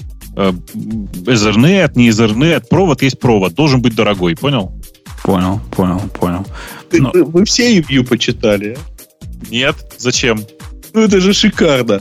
Too long, but easy to cut and reterminate. Вы представляете? Кто-то купил эту фигню, а ему нужно было только 8 футов вместо 10. И, к счастью, его очень легко обрезать и обжать. Uh, no. A, just a pair of old rusty wire cutter and utility knife. Слушай, по-моему, он прикалывается. А вообще, вот там, там есть кто-то, кто подтвержденный покупатель? По-моему, ни одного нету, да? Знаете, у них есть confirmed buyer, по-моему. Да, да. Ни одного тут нету такого. А, по-моему, они все прикалываются, потому что тут есть это Better Health and More Channels. А как ты этот бред, Бубук, нашел? Ты скажи честно, покупал уже такой? Пошел на Amazon, написал аудиофайл с AudioQuest, потому что я знаю эту контору, э, что-то там про кабеля. Окей, okay, окей. Okay. То есть это специальная, специальная компания для идиотов. Ну да. Для идиотов. Почему? Ты, ты просто, ты... Они же деки, по-моему, делали, да? Они делают все подряд, но самое крутое, что меня радовало всегда, у них, по-моему, даже под эти Ethernet-провода есть специальные деревянные проставки, чтобы провод не лежал на полу или на устройстве, а лежал на деревянных проставочках. Понимаешь? А, а так э, мать-земля на водке наводит или что? Конечно, на водке и на все подряд. А, магнитное поле от Земли. Надо чем выше, тем Конечно. магнитного поля меньше будет. Я понял. Да, причем диэлектриками. Поэтому они деревянные из канадского дуба. Концептуальненько, концептуальненько. Э, ладно, я могу... Вы будете смеяться, а я помню, кстати, ревью кабелей, но, правда, все-таки аналоговых, э, у которого в таком блоке был еще какой-то типа переменный резистор или конденсатор, что-то такое, знаешь, такое а, с регулятор, ну, резистор, скорее всего. То есть, по-моему, он что-то там пытался подрегулировать. Э, вообще смех смехом, Бобук, ты будешь, конечно, опять на одной смеяться, но ты знаешь, что в мире XLR-проводов э, вот это все, о чем мы говорим, я не про золотые контакты, а про то, что кабель за 7 долларов может оказаться хуже кабеля за 20 долларов, а оно не так смехотворно, как кажется. Знаешь почему? Нет, нет, конечно, знаю. В смысле, там же изоляция фиговая и все подряд. Да даже аналоговые кабеля. Да, даже хуже у, каб... у меня есть кабель за 7 долларов, у него конкретно там два канальчика, два таких э, лапки есть, которые должны быть соединены и должны быть и к корпусу это прицеплено. Вот этого провода, который цепляет корпус, ну, к, я не знаю, как этот корпус назвать, к трубке к этой металлической, просто нет. То есть его можно припаять и сэкономить таким образом себе 15 долларов, но его там нет, его в свое время не впаяли. Так что да, там бывает. Там Убийца, не земли нет. Да. Ну, это, я не знаю, она земля или не земля, но вот эта внешняя оболочка, которая э, металлическая у XLR кабеля, к ней должен быть один ну. из ножек припаяна. Э, и она не припаяна. Ну, Может, это и земля, это я не знаю, как ее назвать. Ну, э, ну подожди. Это не земля, это экран. Ну, это один из контактов. Ну вот. Короче, о чем мы, давайте вы с этим перейдете уже в, после шоу. О, в этом месте было бы заикание, поскольку ты пропал, но заикания не было. То есть та причина, по которой у нас раньше были бабук заикания, теперь вызывает прерывания короткие, что гораздо лучше, и они у нас и раньше происходили. Всегда у нас такое было в скайпе. И, по-моему, разница положительная. Я одобряю. Так а почему эти прерывания возникают? То есть, получается, а, какая-то то ли нагрузка а есть, а, то это ли уже другая, про, не связанная проблема. Будем решать угу. проблему по мере поступления. Одну проблему Слушайте, мы решили. Я, кажется, знаю, почему это происходит. Мы просто живем в эмуляции, и в этой конкретной области, очевидно, совершенно что-то не так с э, процессором. Он просто иногда вот. притормаживает, и вот как бы так... Э, подожди, подожди, а разве э, это не, Может быть, это... не тогда происходит, когда матрица перестраивается? Не, не, не, не. Даже вопрос, наверное, не в диске, а битая память где-то. Я думаю, что это не матрица, потому что если бы это была матрица, напомню, на всякий случай, то ты бы все время видел кошку. Котики, да, в глазах вы были, я согласен. Э, окей, окей. В общем, мы положительно завершили. Мы специально, дорогие слушатели, тянули время для того, чтобы довести эксперимент э, изменения нашего звука до конца. Он доведен, с чем я вас и поздравляю. А на этой оптимистической ноте мы Digital Ocean и пойдем потихонечку по своим делам. А я убрала вот. яйцо, да. Куда? Вот это да. Штаны. Ну, я туда поставила... Нет, у меня так, все нормально. Туда поставила физиономию свою в, в Телеграм, в наш чат. И вот я это горжусь. Да. Во, да. а вот то, это, а то да. была яйцеголовая. Но ну, куда Слушайте, это годится? Видим, как Ксюша выглядит. Э, да мы и так себе в голове строили картинки. Все, пока. До следующей недели услышимся. Пока. Это шоу создано при поддержке Digital Ocean. Digital Ocean – провайдер доступного облачного хостинга. Всего за 55 секунд и 5 долларов в месяц вы можете создать свой облачный сервер в одном из дата-центров, расположенных в Нью-Йорке, Сан-Франциско, Амстердаме и Сингапуре, и управлять им с помощью простой, интуитивно понятной панели управления или воспользоваться мощным API. Начните прямо сейчас. Введите промокод RadioDefist при регистрации и получите 10 долларов бонуса на аккаунт.